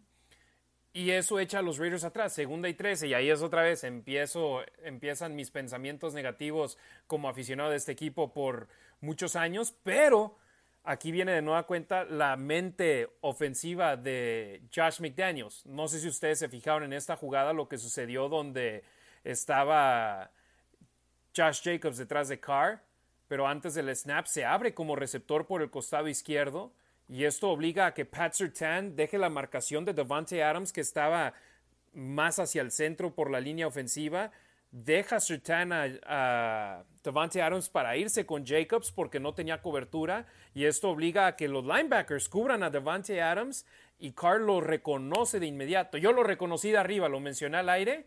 Carl lo reconoció, lanzó el pase a Adams y Adams con el yardaje después de la recepción avanza 17 yardas hasta la 48 de Denver y puso a los malosos en excelente posición para poder continuar quitándole tiempo al reloj, pero también para meterse a territorio enemigo. Yo no, yo no lo vi en vivo, como tú lo viste. No sé si fue por la toma de televisión. ¿Tú lo viste en la toma de televisión o lo viste? No, en el campo. Por, donde estabas. Sí, no, en el campo.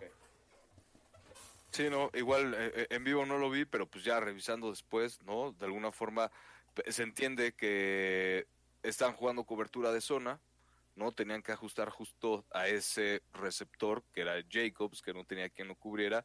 Y es, es lo que lo que comentábamos, ¿no? Reconocer antes de sacar la bola, ¿no? Las desventajas o la ventaja que puedes tener y en donde la veas, pues luego, luego, ¿no? Y teniendo la confianza de, de, este talento que tiene repartido eh, entre corredores, receptores y alas cerradas, pues definitivamente algo te tiene que funcionar, ¿no? Entonces, este pues bien ahí, me agradó mucho mucho esa, e, e, esa jugada, sinceramente creo que obviamente fue clave, ¿no? Para mí al menos. Fue importantísima en mi punto de vista. Estabas en segunda y larga y en lugar de pensar en avanzar siete y luego siete más para mover las cadenas, no, en un pase y Devante Adams, esto es lo que te trae como receptor abierto. Sí, normalmente lo quieres ver por un costado abierto y poder conseguirte yardaje grande, pero es alguien que no importa si es X, Y, Z, slot, donde lo pongas, Davante Adams sabe cómo jugar la posición, sabe cómo explotar las ventajas cuando tienes un uno a uno o cuando estás jugando contra un linebacker en lugar de contra un safety o contra un esquinero. Y eso es lo que hace Davante Adams, un jugador muy especial que tiene. Cooper Cup es buenísimo también, es también un jugador especial, pero Davante Adams tiene la fisicalidad en cuanto a estatura, en cuanto a fuerza, en cuanto a versatilidad que tal vez Cooper Cup no tiene. Y es por eso que en mi punto de vista Adams es mejor que Cup. Ahora tiene que ir Adams a ganar ese Super Bowl. Ya le toca. Oye, no sé, eh, quizás este es buen momento para hablar de Vante Adams, si se ve como, como decían que era, ¿no? El mejor jugador, el mejor receptor de la liga. Cualquier pelota que esté cerca de su radio la va a atrapar. Patrick Surtain para mí de un juegazo limitó a Devante Adams. Para mí, Patrick Serten demuestra que va a ser uno de los mejores cornerbacks de la liga. Y, Yo creo que es. Ajá, bueno, es, pero quizá va a ser va a ser uno de los mejores pagados, quizá el mejor pagado cuando le toque renovación de contrato. Y, eh, y Devante Adams aún así se llevó 100 yardas. Sí, Patrick Sertan fue elegido en el draft del año pasado. O sea, es su segundo año en la liga. Sí, es una bestia. Y si eh, en apenas el cuarto juego de su segundo año le estamos dando este tipo de flores, y no solo nosotros, sino alrededor de la liga se las están dando, ahora solo imagínate en su tercer año, en su cuarto año, en su quinto año, es un jugadorazo. Pat Surtain y no por algo los Broncos lo tomaron con un pick top 10 en el draft de la temporada anterior. Y ahí estaba pegado a Adams en varias de las recepciones y las manos de Adams, la fuerza que tiene para recibir la pelota y que no se la quitara Pat Sertain, que estaba ahí al lado de él.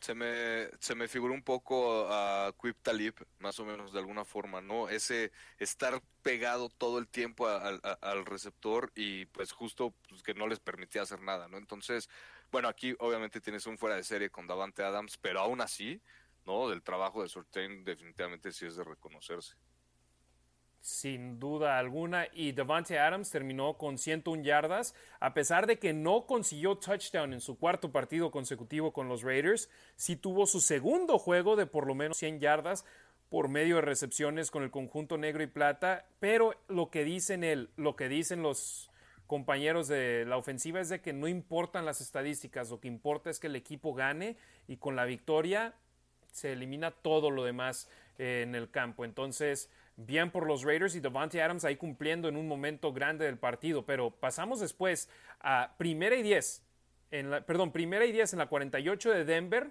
y Josh Jacobs corre 11 yardas a la yarda número 37 de Denver. En esta jugada, Justin Heron, el liniero ofensivo por el cual hicieron un intercambio con los Patriotas, entró como sexto liniero ofensivo para, para los malosos y era ese paquete jumbo que tenían los Raiders en el campo al tener la ausencia de Foster Moreau. En, en lugar de utilizar a otros de sus esquineros, los Raiders dijeron metemos al sexto Liniero lo nombramos como elegible y que nos ayude a bloquear y ahí ayudó y de gran manera a bloquear para Josh Jacobs que corrió para 11 yardas y puso a los Raiders en la yarda 37 y por lo menos ahí ya estábamos pensando territorio de gol de campo.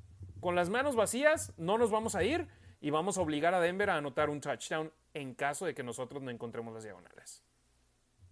Sí, ahí el gol de campo pues ya no sonaba tan mal, ¿no? De alguna forma, o sea, ya a lo mejor, obviamente el escenario ideal era anotar de un touchdown, pero pues ya con la tranquilidad, con, con, la seguridad que, tienes en los equipos especiales en esas situaciones, pues sí, ya lo ves un poquito más, más tranquilo, ¿no? En, en ese aspecto. Y los malosos, después de ese acarreo de Josh Jacobs, dijeron, ¿qué vamos? con el ataque terrestre de aquí hasta el final.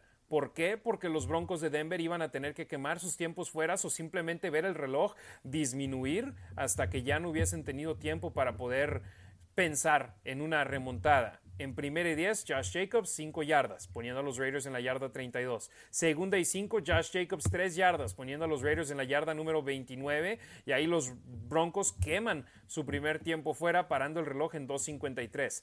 Tercera y 2, esta fue la jugada que a mí me encantó ver cómo Josh McDaniels, Mick Lombardi y el staff de los Raiders pudieron pensar de esa manera. Formación y Normalmente tienes como fullback a Jacob Johnson, como corredor a Josh Jacobs. Aquí Josh Jacobs estaba como fullback y Zamir White como corredor. ¿Les recuerda algo? Un poco. Sí, número 32, Marcus Allen de fullback, mm. con Bo Jackson atrás de halfback. Pero ahí le hizo la finta de que le iba a ceder el balón a Josh Jacobs y después Derek Carr le lanza el balón en el pitch sin ver a Zamir White. Sí, y la... engaño de directa, inmediatamente pitch. Exacto, pero se, se, vio de manera espectacular, sobre todo porque la caja estaba congestionada, porque todo el mundo pensaba que iban a correr con Josh Jacobs.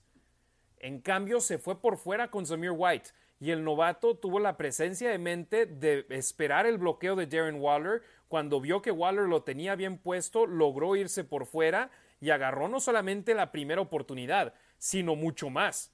Acabó corriendo Samir White hasta la yarda número 7 de Denver, 22 yardas de avance para poner a los Raiders en la zona roja y en una posición excelente para anotar. Pero ojo, Samir White lo ponen uno a uno primero contra un defensivo que, que no estaba bloqueado, lo lleva, luego espera o llega el bloqueo excelente de Waller y más adelante Devante Adams también hace el otro bloqueo. Y creí que sí iba hasta la zona de anotación. Y creo que lo mejor para los Raiders fue eso, que no anotara. Que siguiera sobre el campo, porque eso le iba a quitar 40 segundos más al reloj y poder simplemente exprimirlo y disminuir las posibilidades de los Broncos o obligarlos a quemar tiempos fuera. Que no quemaron tiempo fuera porque la pausa de los dos minutos estaba a la vuelta de la esquina. Sí, sí, sí, sí viéndolo así sí, pero no es lo mismo ver, meter tres puntos que los siete de todos modos ya eran dos posesiones las que necesitaba Y en primer gol, Ricardo, yo viendo el partido en vivo y viéndolo en repetición me di cuenta, creo que los Broncos como que dijeron, anoten y ya después nosotros intentamos de una manera u otra tener dos posesiones para poder ganar el juego, porque no creo que hubiesen pensado en parar a los Raiders ahí en la yarda 7, sobre todo con la forma en la que estaban moviendo las cadenas. Sí, eh, híjole, de alguna forma eh, tenían que, obviamente tenían el tiempo encima, tenían que generar puntos.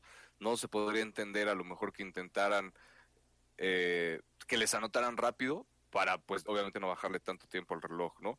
Pero, pues bien, o sea, también hay otro bloqueo de Dante Adams, ¿no? Al final por ahí salió volando uno de los broncos y me fue a empujar por atrás a un gordito de los Raiders, ¿no? En la desesperación y en la frustración justo, yo creo que también esa parte, ¿no? De ya perdimos, aquí se nos fue el partido, ¿no? Como defensivos de, los broncos y pues nada, machacando el, la parte izquierda de, de la línea ofensiva, que obviamente digo, creo que estamos en el mismo canal que es, es, la parte más fuerte, ¿no? De la línea ofensiva, el lado izquierdo. Entonces, pues por ahí le corrieron esta última serie ofensiva, se le corrió bastante bien y el pitch de Carr, ¿no? Que decías, o sea, la verdad, son cosas que se trabajan desde la semana, ¿no? Obviamente con un plan de juego, eh, de alguna forma, este, nada más con Josh Jacobs, por alguna, por alguna forma decirlo, o sea, corriendo mucho con Josh Jacobs, obviamente, pues al final tienes que hacer algo diferente, ¿no? Para sorprender a la defensiva. La imaginación ahí de McDaniels para ejecutar, creo que me pareció fenomenal. Era algo a lo mejor que me hubiera esperado desde la otra serie ofensiva donde no hicieron nada, cualquiera de las series ofensivas donde no hicieron nada en zona de gol, ¿no? Ese tipo de imaginación para, para jugadas clave ¿no? Que obviamente hubieran tenido el partido más tranquilo eh, a, a esas instancias, ¿no? No estar sufriendo de, a los dos minutos y medio de que acaba el partido. Efectivamente, ya los Raiders en primer gol desde las 7. Josh Jacobs consiguió su segunda anotación por tierra del partido y de la temporada, que por cierto, los Raiders en los primeros tres juegos de la campaña no tuvieron un solo touchdown por tierra. En este juego no lanzaron para pases anotadores y ambos los que consiguieron a la ofensiva fueron por tierra y ya con una ventaja de 32-23, ya era colorín colorado, ese cuento se había acabado y de hecho los Broncos de Denver no pudieron mover las cadenas, tuvieron pérdida en downs en su único set de downs que tuvieron en esa última serie del partido y los Raiders ganaron 32-23. Insisto, todavía no es un juego completo, pero es, es prometedor en mi punto de vista ya tener a los malosos ganando su primer partido de la campaña 2022 y sí, la prueba que viene es complicadísima, pero Demian, ¿tú crees que simplemente el tener este boost emocional de tras haber ganado eh, eleva sus posibilidades de ganar en Kansas City o allá, sin importar si ganen o pierdan el juego anterior, en Kansas van a lo que van? Yo creo que van a lo que van en Kansas. Yo creo que nos da más tranquilidad y quizás a ellos también, en que ya no están, ya no están con cero ganados. Eh, lo hablaban ellos mismos en creer en lo que están haciendo. Yo soy de los que dicen en inglés drink the Kool-Aid. Yo soy el que sí me subí y ya creo que vamos al Super Bowl. No, no es cierto. Pero sí me gusta, a mí sí me gusta lo que está haciendo McDaniels pero si no te está dando resultados y si llegas al bye 0-5, ¿cómo confías en eso, no? Ahorita me parece muy complicado que ganen en Kansas, eh, pero, pero creo que están haciendo bien las cosas. Creo que McDaniels tiene un buen sistema. Eh, digo, no solo él, sino también Pat Graham. Eh, creo que Ziegler está haciendo bien las cosas y hay que darles tiempo, hay que darles tiempo que se cuajen. Obviamente no lo queremos, obviamente quisiéramos si tienen las piezas para ganar ahorita. Quizás estaríamos más tranquilos si llevaran dos ganados o tres ganados y no pasa nada la siguiente semana. Bueno, figuras del partido. Josh Jacobs, sin duda alguna, se tiene que hablar de él se robó los reflectores en el juego porque el plan de juego lo tenía a él brillando en este enfrentamiento con tanto toque de balón, 28 acarreos, 144 yardas, dos anotaciones, además de tener cinco recepciones, 31 yardas en seis pases lanzados a él, un juegazo por parte de Josh Jacobs en este enfrentamiento. Ya lo decíamos, 175 yardas en total en el juego del domingo ante los Broncos, una marca personal para él. Espero que los que lo hayan tenido en el fantasy que estaban aguitados con las primeras tres semanas no lo hayan banqueado, porque si no, están jalándose los pelos del coraje en ese caso. Eh, Devante Adams, muy buen juego, nueve recepciones, 101 yardas. Había gente quejándose de Derek Carr en este partido, pero alabando a Devante Adams, yo digo, ¿saben que el que le lanza los pases es Carr, verdad? Eh, me encontré un podcast hace no mucho, me puse a buscar podcast de Raiders y vi uno que a mí me apareció como nuevo y lo estaba escuchando esta mañana y le están tirando a Carr, pero con todo. No, nada más, este, digo, no continué escuchando, ya me desuscribí de ese, de ese podcast, porque realmente sí creo que es algo que la gente tiene personal. ¿Dio el mejor juego de su carrera? No, pero dio un buen juego, dio un juego sólido y no, no todos los juegos puedes o vas a lanzar para cinco touchdowns. Y lo mejor también aquí, o bueno, después de hablar de las figuras del partido, en mi punto de vista, Jacobs, no en, no en, en este orden, Jacobs, Devante Adams, Amik Robertson, obviamente el balón suelto recuperado que llevó a las diagonales, pero además fue contabilizado con tres tacleos en este partido y en momentos claves, en jugadas importantes por parte de él. Eh, Max Crosby, hombre, cuatro tacleadas, dos capturas de mariscal de campo, cuatro tacleadas para pérdida de yardaje, dos golpes al mariscal de campo, tiene cuatro capturas para encabezar, tiene cuatro de las cinco capturas de los Raiders esta temporada.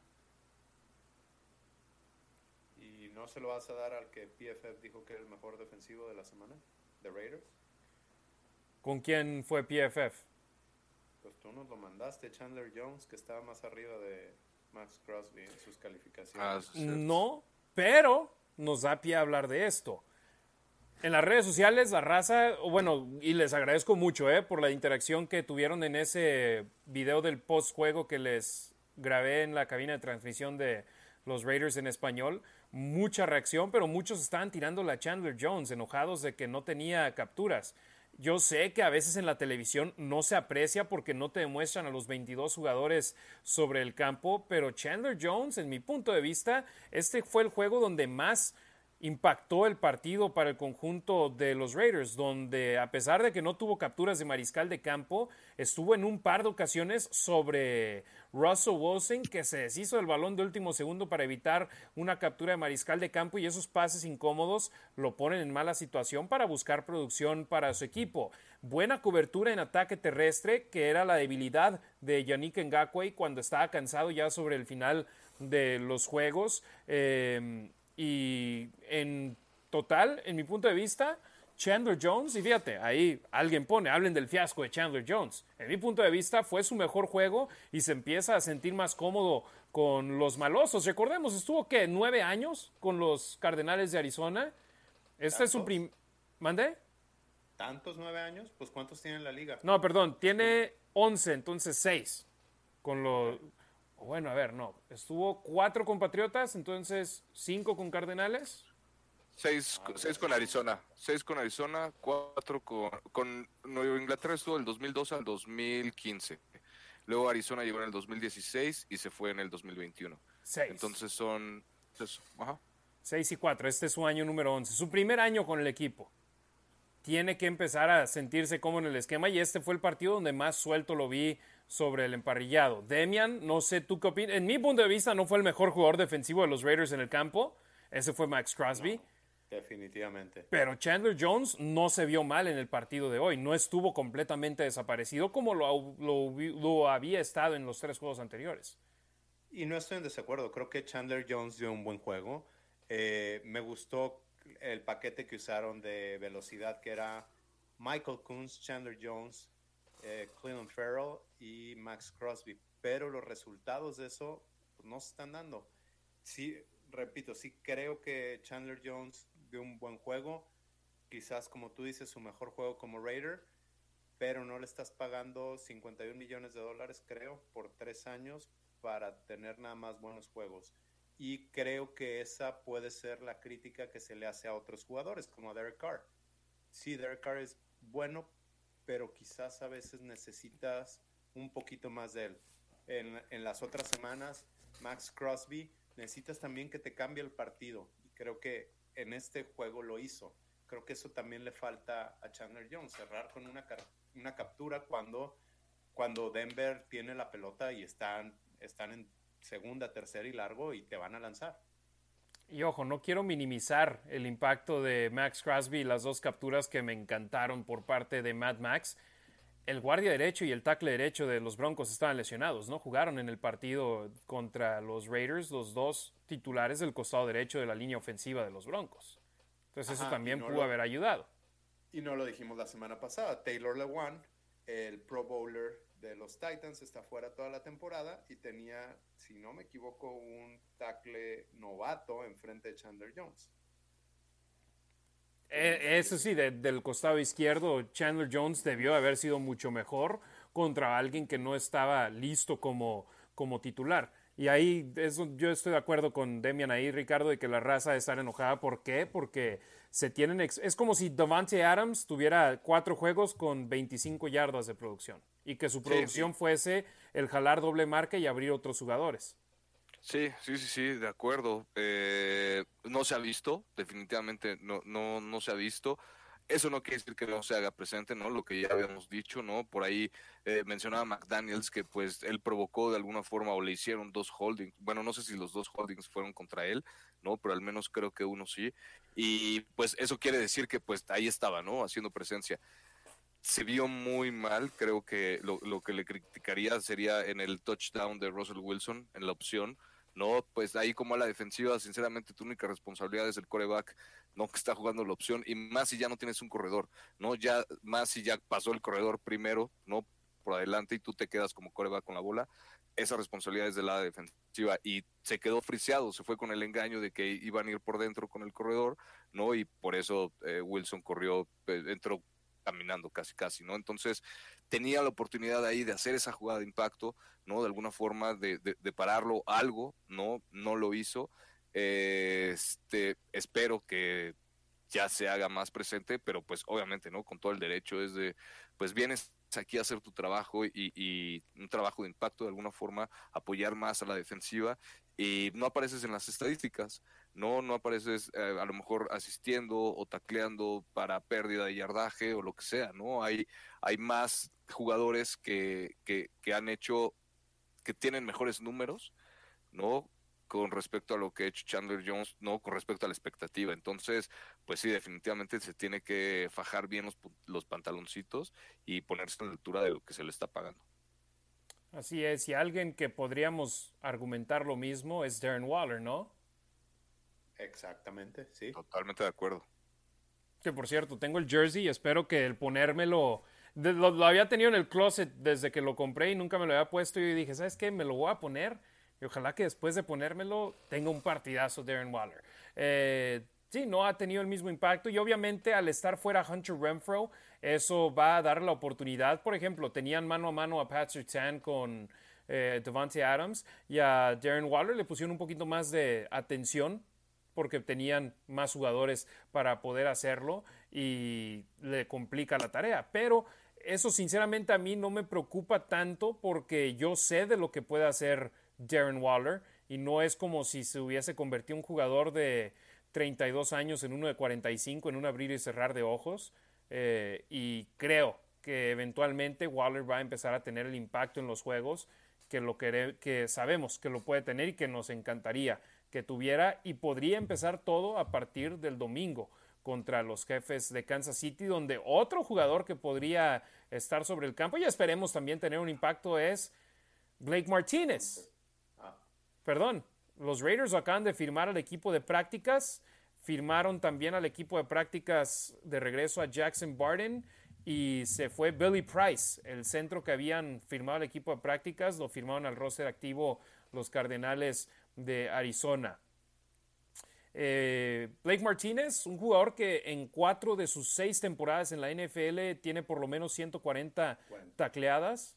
Entonces, esos son muy buenos números. ¿Y por qué llega Blake? Porque Denzel Perryman, después de la primera mitad, salió del campo debido a estar en el protocolo de conmociones cerebrales y por lo pronto solo Hobbs pudo regresar sin perderse acción, pero Hunter Renfro se perdió dos juegos.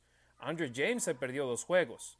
Y Denzel Perryman, eh, que por cierto publicó en Instagram una foto, no sé si ustedes la vieron. No. Eh, yo le tomé un screenshot. Puso, agradezco a todos los que han estado checking in on me, que me han estado buscando para ver cómo estoy. Esta... mm, no puedo decir la grosería. Esta conmoción no es ninguna broma, pero Dios me tiene, estoy bien. Ok. Entonces, o Ah. sea, sí, sí es algo serio.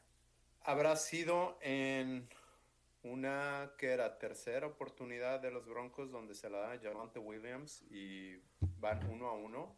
En ese- Creo que y se sí. levanta Perryman como si nada. Yo ahí sí dije, híjole, a ver si no es conmoción. Y se levantó y estaba bien. Y luego ya salió del campo. No sé si fue en eso. Y es por eso que los doctores independientes son tan importantes, porque ellos observan algo y de inmediato van y dicen, hey, necesito analizar a este jugador. Hacen su análisis y determinan, no puede volver, no regresa. Porque a veces necesitas defender al jugador de él mismo. Porque si fuera por el jugador, él sale al campo. Ustedes han jugado fútbol americano y ningún jugador está 100% sano cuando entra al partido. Ah, no. Definitivamente. Y acá puedes sentir algún dolor. Hombre, ve a Tua cuando jugó contra Buffalo. Se estaba cayendo y tres jugadas después ya estaba de regreso en el campo. Y ocho días después estaba de regreso en el campo. No, Y, o hoy- sea, y nueve días después está en el hospital. el hospital, o sea, y, y, por ejemplo, ahí es lo que iba a decir, independientemente de, de, de- de los médicos privados, no creo que hay cosas que no puedes defender lo indefendible. No, yo no sé, digo, no soy médico, obviamente, no, pero pues al juzgar cómo terminó Tua del partido, del primer partido contra Búfalo, pues, o sea, yo no lo hubiera dejado jugar para nada, ¿no? O sea, después de ver eso, es más, ni siquiera lo hubiera regresado al partido, como lo regresaron ese día. O sea, es, te digo, es creo defender lo indefendible. No sé si Renfro, el golpe que le dieron a Renfro no se vio tan, tan, tan, tan, ah, tan violento o tan fuerte, ¿no? De alguna forma. Y me lo siguen, qué bueno que lo siguen cuidando. No, a fin de cuentas, eso es lo que tienen que hacer, ¿no? Pero no entiendo cómo la liga o cómo hay doctores que pueden ser tan, no sé, o sea, cómo, cómo- está esa, esa, esa medida. Estás viendo que se está cayendo el jugador y lo dejas regresar al campo y por otro lado tienes un jugador que no se vio un golpe tan impactante y lo estás guardando por más de, no sé, dos semanas, ¿no? O sea, tantita coherencia con respecto a los, a, los procesos, ¿no? Que se llevan a cada equipo, nada más por cuidar al jugador, nada más por no exponerlo. Pero bueno, ya esas son otras cuestiones. Qué bueno que estén cuidando a Perryman, qué bueno que estén cuidando a Renfro, ¿no? A fin de cuentas, lo- la, salud de, los ju- de los jugadores es primero, este, y es la parte fea del, del deporte, ¿no? De alguna forma, pero bueno, pues que, que se sigan cuidando. Sí, es un deporte de contacto y tarde que temprano va a haber jugadas donde los jugadores salen lesionados. Javante Williams va a perder el resto de la temporada después de una lesión que sufrió en el partido contra los Raiders, una baja sensible. ¿Y quién va a entrar al quite, muchachos? Un ex-Raider.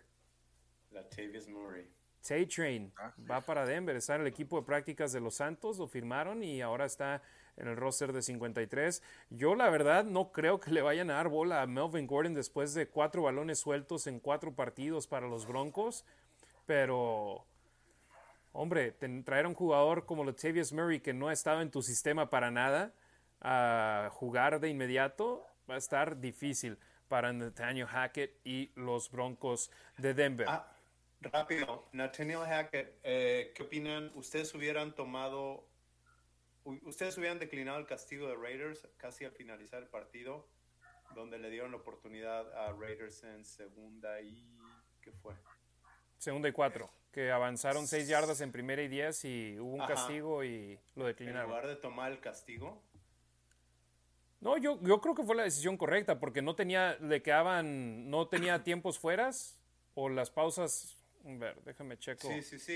Eh, Sí, lo hizo para que Raiders no tuviera otra jugada más. Pero al final de cuentas, pues los dejó ahí en una zona muy cercana para, para completar o para, para obtener el primero y diez. Yo creo que no fue la decisión correcta. Bueno, pero ya era sobre, a ver, ¿cuál, cuál, ¿cuándo fue aquí? Primera y 10 en la 30 de Denver, Jacobs corrió para 6 yardas, el castigo fue un holding de Justin Heron y lo declinó. En segunda y 4, Jacobs corrió para 2 yardas, quemó su segundo tiempo fuera Denver. con minuto y medio y en tercera y dos eh, fue el acarreo de Jacobs para dos yardas al marcador de la primera oportunidad y se acabó el partido. Sinceramente, yo creo que fue algo inteligente para poder detener el reloj en tres ocasiones en caso de que, pudiera, de que pudieses haber detenido a Josh Jacobs. Si no, el partido ya estaba. Bueno, sí, por sí ya estaba vaticinado, ya están en territorio gol de campo, ¿no? Sí. Entonces, o sea, yo a mí me gustó la decisión y lo dije al aire, dije, es inteligente porque con el castigo se detiene el reloj, no quemas un tiempo fuera. Obviamente lo mejor para ellos hubiese sido que hubiese sido una carrera de menos de seis yardas. Sí, lo declinó, y el reloj no avanzó. Ajá, por eso, pero si lo acepta, de todos modos el reloj no avanza. Sí, pero tienes primera y quince. Sí, sí, tienes otra jugada más. O sea, Entonces, dado otra jugada más a Raiders. Y los Broncos nada más hubieran podido detener el reloj dos veces. Es a lo que me refiero. Entonces, ya en tercera, cuando corrieran el balón los, los Raiders, el reloj hubiese avanzado. Fíjate, en tercera aquí, tercera y dos era 1.28. El reloj hubiera bajado hasta por lo menos 40 segundos. Es a lo que yo me refiero. Yo sí, yo sí entendí lo que hizo, pero, pero te soy ah, sincero. Sí lo entendí, ¿por qué? No creo que estuviera de acuerdo, a menos que... agradezco de gran manera que en esta división estén coaches como Brandon Staley y Nathaniel Hackett. me gusta. Ahora hay que capitalizar en ello. No, y, el, y los trainers y el, el equipo de acondicionamiento físico de los Chargers, que parece que no los cambian cada año. Exacto, que pasan, les pasan cosas a diestra y siniestra. ¿Algo más que hay que hablar del partido o de noticias de la semana de los Raiders, muchachos? Yo nada más quiero apuntar, hace ratito que estabas hablando de, Josh Jacobs y, todo, lo bueno que hizo en el partido, obviamente sí de reconocer. También quiero apuntar y felicitar de alguna forma a la línea ofensiva que seguro nos está viendo, los Raiders. La verdad es que se rifaron. Ahora, ahora sí se rifaron, creo que se dieron cuenta de que sí pueden bloquear ¿no? Que, que, sí pueden eh, ganar eh, esa parte en, las trincheras y que pueden ser agresivos, que pueden machacar yardas en cualquier zona del campo, ¿no? Este, entonces, para ella va, era lo único que quería apuntar. El saludo que no fue a faltar para la línea ofensiva y saludos también a la banda que quedó aquí pendiente. José Granados, quería que habláramos de Blake Martínez, ya hablamos un poco de él, depende si está disponible o no Perryman. Eh, Rafael Ram A Fíjate, él dice, Trayvon Merrick no despunta como safety. ¿No vio el año pasado? Y Trayvon Merrick jugó en el partido contra los cargadores y después no jugó dos partidos consecutivos. Y acá sí hubo una jugada donde lo quemaron, pero por una jugada vas a decir que no despunta.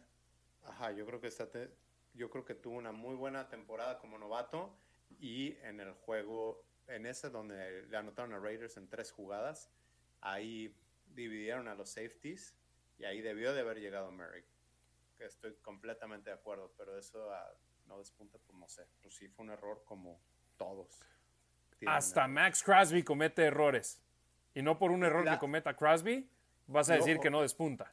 La diferencia entre un liniero ofensivo y uno defensivo, ya sé que estamos hablando de un safety, pero ahorita que mencionas a Max Crosby, Max Crosby puede tener un sack en todo el partido o dos sacks en todo el partido y de un juegazo. Un liniero ofensivo se descuida en una, en una jugada y ya sea que haga holding o un offside de Jermaine Illuminor y lo sentaron después de eso, o te cuesta un sack. Ajá, o te cuesta un sack. Sí, exacto. la diferencia entre una cosa y otra en ese tipo de casos. Entonces, yo lo que digo, no, hombre, ahí sí estoy completamente de acuerdo contigo, eh, Rafael. Eh, Salvador Ibarra dice que su hija sí, nos, sí está despierta escuchándonos. Muchas gracias. No sé si todavía nos esté viendo o no, pero si no, de todos modos, de nueva cuenta, saludos a Elena que nos está sintonizando. Tan Weir, Las Vegas Raiders, Rafael Ram A, Bonham Richard, eh, Antonio Valdés, Luis Rius Caso, eh, José Granados, Carlos Eduardo Belis Jiménez. Mario Morrison, Gilberto Ruiz, padre. Un abrazote a Satorrión.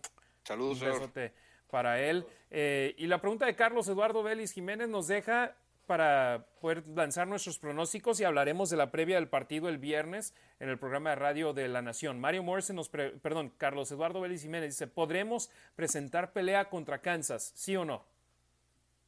Sí, yo digo que sí. Yo digo que sí, mientras eh, eh, logren encontrar el balance que encontraron de alguna forma en, en, el partido contra Denver, no creo que definitivamente sí, sí se puede dar pelea.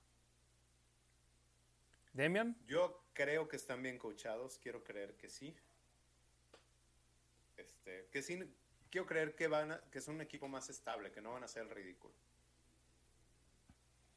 Sí, y yo a lo que voy es, si no se echan detrás de la bola 8 como sucedió contra Tennessee, como sucedió contra los cargadores, sí pueden ser competitivos. Si se van atrás en el marcador por dos posesiones temprano en el juego, no van a poder intentar explotar el ataque terrestre como sucedió contra los Broncos de Denver y van a estar obligados a tener que ir por el ataque aéreo. Ahora, la pregunta con la que cerramos nuestros programas. Sus pronósticos, Demian, Ricardo. Demian, te dijeron primero, vas. Y ven, Ricardo. es donde la gente me odia, ¿verdad? Este... ¿O quieres que empiece yo? No, pues después de lo que vi de Kansas este fin de semana, no sé. 34-31 Kansas. Demian 34-31. Ricardo. Mm, vámonos por un 28-25 Raiders. 28-25 Las Vegas. Yo voy a ir por un 35-32 Las Vegas. Sorry, sorry, Demian, te tuvimos que abandonar. Yo, sinceramente. Aquí es donde, todo el mundo le cae bien, ¿verdad? Yo, sinceramente, pienso que este es el juego donde se destapan, donde ya pudieron ganar y donde acá dicen sí podemos y sí vamos a hacerlo. es que eso sí, pero como decía eh, Mike Tyson, todo el mundo tiene un plan hasta que les pegan en la boca. Sí, sí me gusta lo que veo de Raiders. Creo que van a tener una buena temporada. Creo que van a llegar aproximadamente a 10 ganados, ya sea 9, 11. Pero lo que vi de Kansas este fin de semana, sí es como de peso completo. Sí, no, definitivamente. Los jefes se ven muy bien a pesar de no tener a Tyreek Hill y peligrosos. Pero espero Crosby haga su labor, Chandler Jones se destape eh, haya otra jugada grande de la defensa provocando una pérdida de balón. Y también clave en el juego del domingo este contra los Broncos, cuatro castigos en total, en todo el partido para los Raiders. Y cero pérdidas de balón. Esa fue la fórmula en los juegos de pretemporada. Cuidaron los castigos, no perdieron el ovoide. En este juego, en juegos anteriores habían logrado no perder el ovoide, pero muchos castigos o perdían el ovoide y no tenían castigos. En este juego combinaron las dos y se pusieron en buena posición para ganar sin dispararse en el pie. Esa va a ser la clave en Kansas City. Y lo bueno es que ya tuvieron práctica para los conteos silenciosos en Las Vegas porque los van a necesitar de gran forma en Kansas City donde habrá un lleno a tope en el estadio Arrowhead. Sí, yo creo que me, espero igual un, buen partido, sinceramente, no sé, Kansas perdió contra Indianapolis. No creo que los Raiders definitivamente traen al menos mejor ofensiva que Indianapolis, entonces creo que eso los puede mantener en la pelea, pero no deben de permitir, perdón, estar abajo por más de dos eh, posesiones, ¿no? Más de 14 puntos, porque si no, ahí sí lo veo bastante complicado. De eso no me queda duda y pues cerramos leyendo algunos de los pronósticos de nuestra raza y saludos a Jorge Maya Villa y a todos en Raiders Laguna que siempre están apoyando. César Tejeda 32-20 ganan los malosos. Jair Monroe 27-24 Raiders. Mauricio Muñoz, saludos desde la Ciudad de México. Licenciado Joey, saludos desde Bogotá, Colombia. Eh, Bonham Richard 28-7 Raiders. Hombre, si mantienes a Kansas a 7 puntos, sería increíble. Alexa Lima 40 a 10. No digo quién gana. Bien, eh, ¿Quién me seguía? Alexa Lima, yo apoyo, bueno, no, Rafael Ram. Ah, yo creo que ganamos 31-21, obviamente Raiders. Jesús Irigoyen, saludos de Ciudad Juárez, saludos a todos allá en Juarito, 656. Mauricio Muñoz, 32-27 Raiders. Emilio Alfaro López, eh, vamos a ganarle a los Chiefs 35-31. Así que hay raza que está positiva y Alexa Lima que nos mandó su pronóstico también. Mario Morrison, Raiders 31, Kansas 14. Para toda la raza que quiere escuchar más, que hablemos sobre el partido de los Raiders contra los jefes de manera previa, este viernes en La Nación, en Deportes Vegas 1460 AM y deportesvegas.com y lanacionraider.com diagonal programa, estaremos transmitiendo de 12 a 2 de la tarde en vivo desde Buffalo Wild Wings en los outlets de acá de Las Vegas y tendré como invitados a Demian Reyes, a Ricardo Villanueva, que son parte clave, parte fundamental de este proyecto que iniciamos como la Nación Raider y ahora afortunadamente hemos podido extender cobertura para llevarles a ustedes, hermanos y hermanas, programación en español aquí con esos streams, programación de radio, programación con artículos escritos en el sitio web de los Raiders y por supuesto las redes sociales arroba rasgit en Twitter, en Instagram, arroba los Raiders Info, en Twitter, el buen Demian. Esto es por la Nación Raider, para la Nación Raider, lo hacemos para ustedes. Entonces, de 12 a 2 estaremos en vivo en deportesvegas.com, en lanacionraider.com, diagonal programa, y Deportes Vegas 1460M en la radio acá en Las Vegas. Primer programa en la historia, 100% dedicado a los Raiders en español. Y es un honor poder compartirlo con Ricardo y con Demian. 12 a 2, tiempo de Las Vegas, 2 a 4, tiempo de la Ciudad de México. Eh, Ricardo, Demian, ¿algún mensaje final que tengan? No, yo tengo una pregunta, se los dejo de tarea a ustedes dos. Antes de iniciar la temporada, ustedes tenían un récord para Raiders. Entonces, mi pregunta es: ¿cuáles van a ser esos partidos en los que ustedes creen que va a perder Raiders? Y no me tienen que contestar ahorita y se los dejo de tarea. ¿Cuál récord dije yo que tendrían los Raiders? No me acuerdo, pero no dijiste 17-0, estoy seguro. Sí, no, 17-0 no. Ni 0-17 tampoco. Barco dijo 17 Ni yo, sí, no, entonces, no, ni yo. no. quiero saber cuándo va a llegar el momento en que, no sé, porque no se, no se van a enfrentar a los Bills ni a los Eagles, que ahorita entre Kansas, Bills y Eagles son los mejores tres equipos. Sí, los más pesados. Eh, y fíjate, ayer me preguntaban en la radio, sí, ayer lunes, Jesús López, narrador de los Golden Knights, que tiene su programa local en Deportes Vegas, eh, me hacía una pregunta, oye, viendo la situación, ¿cuántos partidos de espacio tienen para perder los Raiders? Y le dije, mira, el año pasado les alcanzó para calificar a los playoffs con 10 victorias y 7 derrotas. Este año veo a la conferencia americana con más equipos competitivos y posiblemente necesites 11 partidos ganados para avanzar a la postemporada. Eso significa que solamente te puedes dar el lujo de perder 6 y ya perdieron 3. Entonces el resto del camino los Raiders necesitarían ganar 10 y perder 3 para poder terminar con 11 victorias. Entonces, y juegas dos de esos 13 juegos restantes contra los jefes de Kansas City y además más equipos buenos, más equipos de calidad. Es por eso que los Raiders necesitan convertirse en uno de esos equipos que tú dices el nombre de ellos y dices, ay cañón, este partido va a estar más que difícil. Y por lo pronto creo que dieron el primer paso, pero todavía no están ahí. Sí, les falta. Esperemos que se dé pronto. Efectivamente, César Tejeda dice muchas gracias por su tiempo y sus conocimientos. Go Raiders, gracias César, gracias a toda la banda que nos sintoniza. Leo los últimos pronósticos. Eh, Bonham Rich, perdón, Dead Soccer Elmo, 34-31 Raiders. Mauricio Muñoz, lo importante es dejar en la banca al 15 de Kansas City, sí, sería increíble y eso necesitan el ataque terrestre, pero sobre todo anotar touchdowns y no goles de campo en la zona roja. Las Vegas Raiders, Kansas City 35, Las Vegas 21. Ahí está otro que dice que van a perder. Eh, y Octavio López, el buen Octavio, saludos a él y a Fabio hasta Chicago, 30 a 27, mis Raiders. Post de profeta, esperemos ese sea el caso. Ricardo Villanueva, hermano, muchísimas gracias, buenas noches. Buenas noches, Harry, buenas noches a la, nación, Demian, buenas noches, que descansen, eh, nos estamos viendo, suscríbanse, gracias por el apoyo y seguimos en contacto. Demian, carnalito, siempre un honor poder estar contigo en nuestro programa.